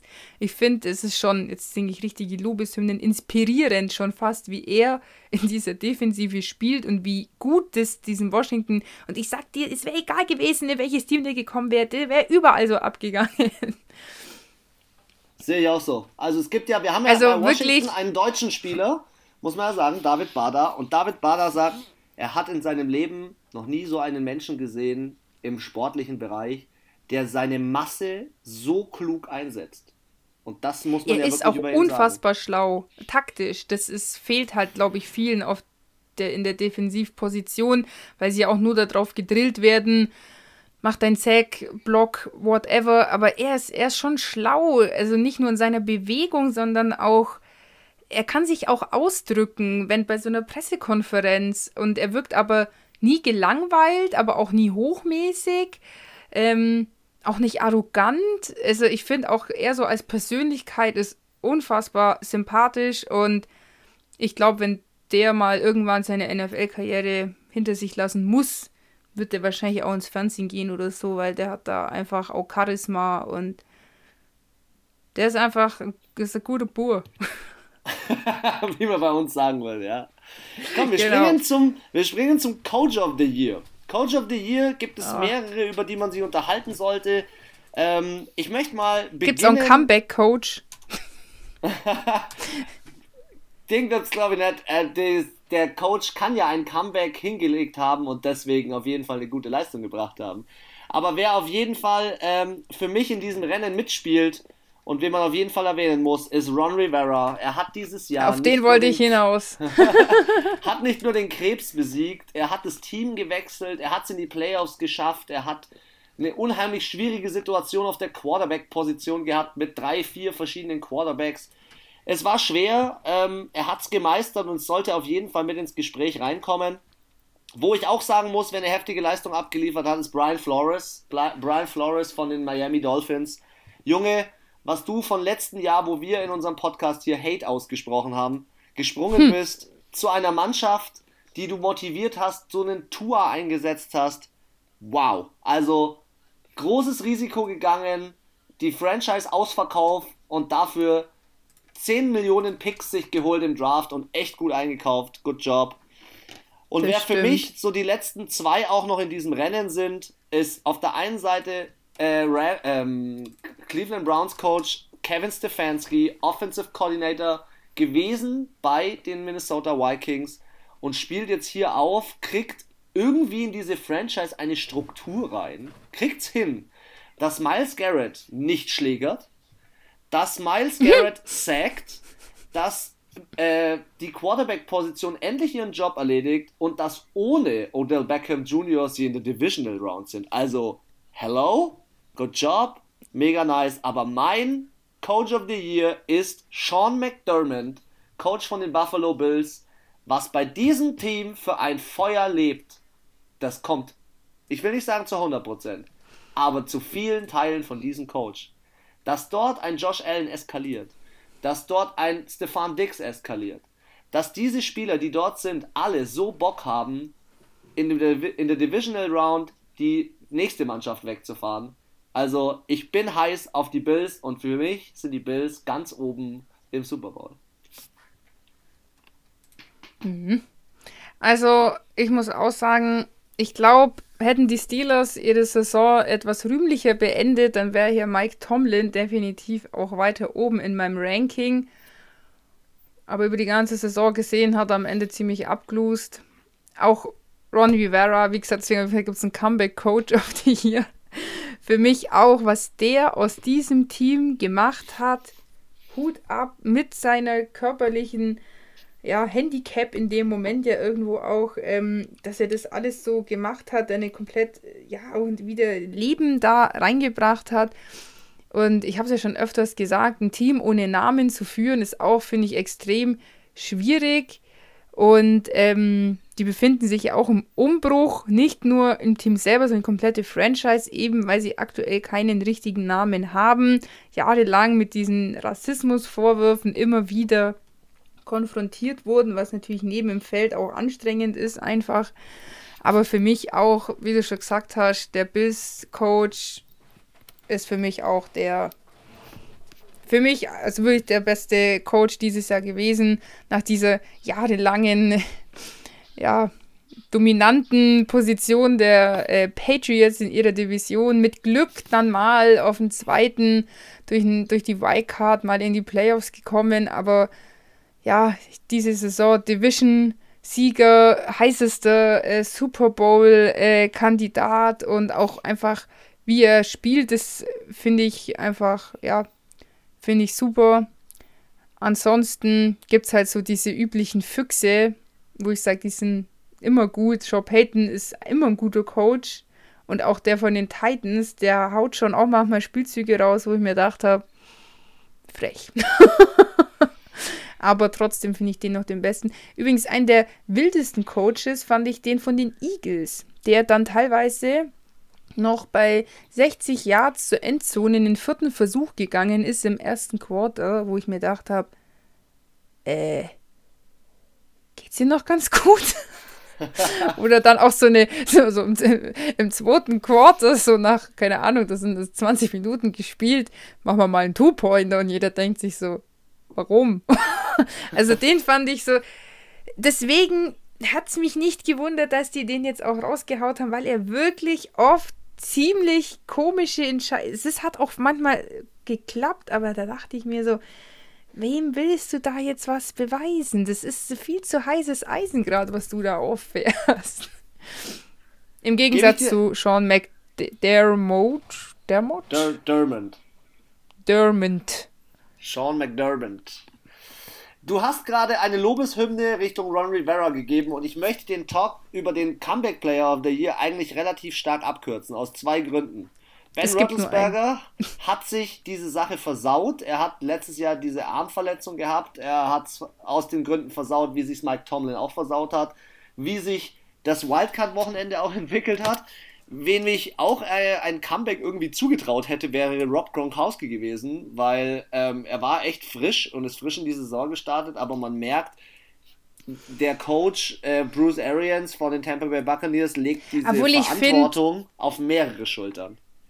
Ich finde aber auch, zu sagen, es ist für mich kein Original Comeback, so wie jetzt bei ähm, Ben Roethlisberger, weil ähm, er war ja nicht verletzt. Er hat eigentlich gesagt, er geht und er ist wieder gekommen. Das war ja auch seine eigene Entscheidung damals zu gehen und zu kommen und er musste ja auch jetzt keinem was beweisen. So. Er hat es just for fun gemacht und das hast du auch gemerkt. Er hat es gemacht, weil, Bock hat, weil er Bock hatte mit Brady in Florida zu hocken und äh, einen Mai Tai nach dem anderen zu schlürfen und zu sagen, hey, come on, lass uns nochmal einen Super Bowl spielen. Das, für ihn war das, der wird, wenn Brady geht, dann geht der auch wieder. Der bleibt nicht mehr. Das war für ihn just for fun, deswegen kann ich ihn als Comeback-Player nicht so ernst nehmen. Es gibt auch Aber nur ich wusste einen. gar nicht, ich Und wusste gar nicht, dass Young Ho Ko auch Comeback, ein Comeback hatte. Also er, ich er wusste wurde gar auf nicht, jeden dass der Fall mal reingewählt in das Ganze, aber wer auf jeden Fall die Nummer, absolute Nummer 1 ist, ist Alex Smith. Hey, ich hab's schon Ja, erzählt, aus, brauchen wir seinem, aus seiner Beinprothese wurde ein Super Bowl gebastelt. Der Typ Also- äh, ist mit so starken Verletzungen und wir haben es so häufig im, in unserem Podcast gesagt. Er ist zurückgekommen, er hat mit seiner Frau, seinen Kindern gesprochen, er muss spielen, er will spielen und er hat, hat man gemerkt, auf dieses Team einen Impact. Das ist unglaublich, der bringt eine Riesenerfahrung mit. Wir hatten ihn gerade auch schon im Gespräch. Vielleicht kommt er auch nächstes Jahr wieder zurück, aber ich sag's ganz ehrlich, lieber mit so viel Geld, leb dein Leben und kümmere dich um deine Familie, aber pass auf deine Beine auf, weil du willst irgendwann noch leben. Und Also, auf zwei ich glaube, das ist keine Überraschung, dass wir, sage ich jetzt mal, ihn als Comeback-Player voten, weil ich glaube, neben, dass die Falcons nichts auf die Kette bekommen und die Dallas Cowboys einen äh, viel zu teuren Kader haben, der nichts abliefert, war die Hauptaussage Nummer eins dieses Jahr oder diese Saison in unserem Podcast auch oft von dir, ich glaube schon, in dem Moment, wo er aufs Feld gekommen ist, Alex Smith ist Comeback Player of the Year. Das hast du, glaube ich, jeden zweiten Podcast gesagt. Und ähm, zu Recht. Und es ist auch so. Das war, glaube ich, echt unsere Kernaussage des, der Saison. Dann schließen wir dieses Thema, glaube ich, mal ganz schnell, weil da kann man, man kann es nur noch kaputt mehr reden. kann man. Ja, ich wollte sagen, mehr Lass brauchen uns wir auch mal über den sagen. MVP sprechen. MVP Talk. Es gibt mehrere Spieler, die ich da drin sehe und ich möchte mal so ein paar nennen. Ich möchte anfangen mit Deshaun Watson. Kleine Anekdote dazu. Deshaun Watson ist mit äh, JJ Watt vom Spielfeld gegangen und JJ Watt hat sich bei ihm entschuldigt am letzten Spieltag, weil Deshaun Watson hat die meisten Yards. Der hat Stats abgeliefert dieses Jahr ohne Ende. Er ist unheimlich unzufrieden mit der Franchise und JJ Watt hat zu ihm gesagt, tut mir leid, dass wir dir ein Jahr deiner Karriere geraubt haben. Es ist die Wahrheit, das, was in Houston abgegangen ist. Bester Spieler ist dort Deshaun Watson. Respekt. Wer auf jeden Fall mit in dieses Gespräch rein muss, ist Tom Brady. Ey, Tom Brady in dem Alter so abliefern, wir haben es auch schon gesagt. Junge, Wahnsinn. Junge. Obwohl ich glaube, wäre er bei den Patriots geblieben, hätte er es nicht geschafft, weil offensiv nicht so viel Waffen dabei sind. Das ist richtig, ja. Derrick Henry ist natürlich auch mit dabei, wir haben schon über ihn gesprochen, Ja. aber ähm, die Top 3, die sich den Dreikampf da oben liefern, sind Aaron Rodgers, Patrick Mahomes und Josh Allen. Ähm, ich, ich liebe diese Kaltschnäuzigkeit. Ähm, ich liebe diese Kreativität und ich liebe diese, diese Explosivität. Diese, diesen Auftritt an sich. Und Aaron Rodgers ist für mich kaltschnäuzig, Patrick Mahomes ist kreativ und Josh Allen ist, ist einfach Wahnsinn, was der für eine Energie mit aufs Feld bringt. Die drei, man kann, es ist fällt schwer, sich zwischen den dreien zu entscheiden. Ja. Aber Also- Aaron Rodgers, Junge, was du auffährst, fast 50 Touchdowns und so gelangweilt in diese Spiele rein, also so im Sinne von so entspannt, so tiefenentspannt. Schaut euch, wenn ihr die Möglichkeit habt, das Interview an, das er mit Kay Adams von Good Morning Football hatte. Schaut hin und wieder mal bei der Pat McAfee Show rein, wo er jeden Dienstag dabei ist. Aaron Rodgers ist kälter als jede Hundeschnauze. Der Ach so, Typ und wenn- wird MVP. Wenn ihr mal Aaron Rodgers mal so richtig ausrasten sehen wollt, ich glaube, ich habe es schon öfters gesagt, aber ich sag's, ich muss es einfach nochmal sagen, sucht's mal, ob ihr das findet. Aaron Rodgers Beurteilung der letzten Game of Thrones Staffel. Alter Vater, da hört's auf. Aaron Rodgers ist der biggest Game of Thrones Fan ever. Der hat sogar in der letzten Staffel mitgespielt, weil er so ein Hardcore-Fan ist. Der ist ausgerastet wegen diesem Staffelfinale, weil es so unterirrt. Das war noch schlimmer als das, die Leistung von den Steelers an dem Spieltag. Da seht ihr mal, wie der aus der Hot fahren kann. Aber beim Football ist er ganz lässig. Ja, für mich, ich muss sagen, Patrick Mahomes von den drei eher auf der 3. Er Ich hat sich am finde letzten nicht- Spieltag ein bisschen versaut. Und, und durch der, oder was Er hat gar nicht er Hat halt gespielt. nicht, genau, er hat nicht gespielt und das fehlt ihm jetzt.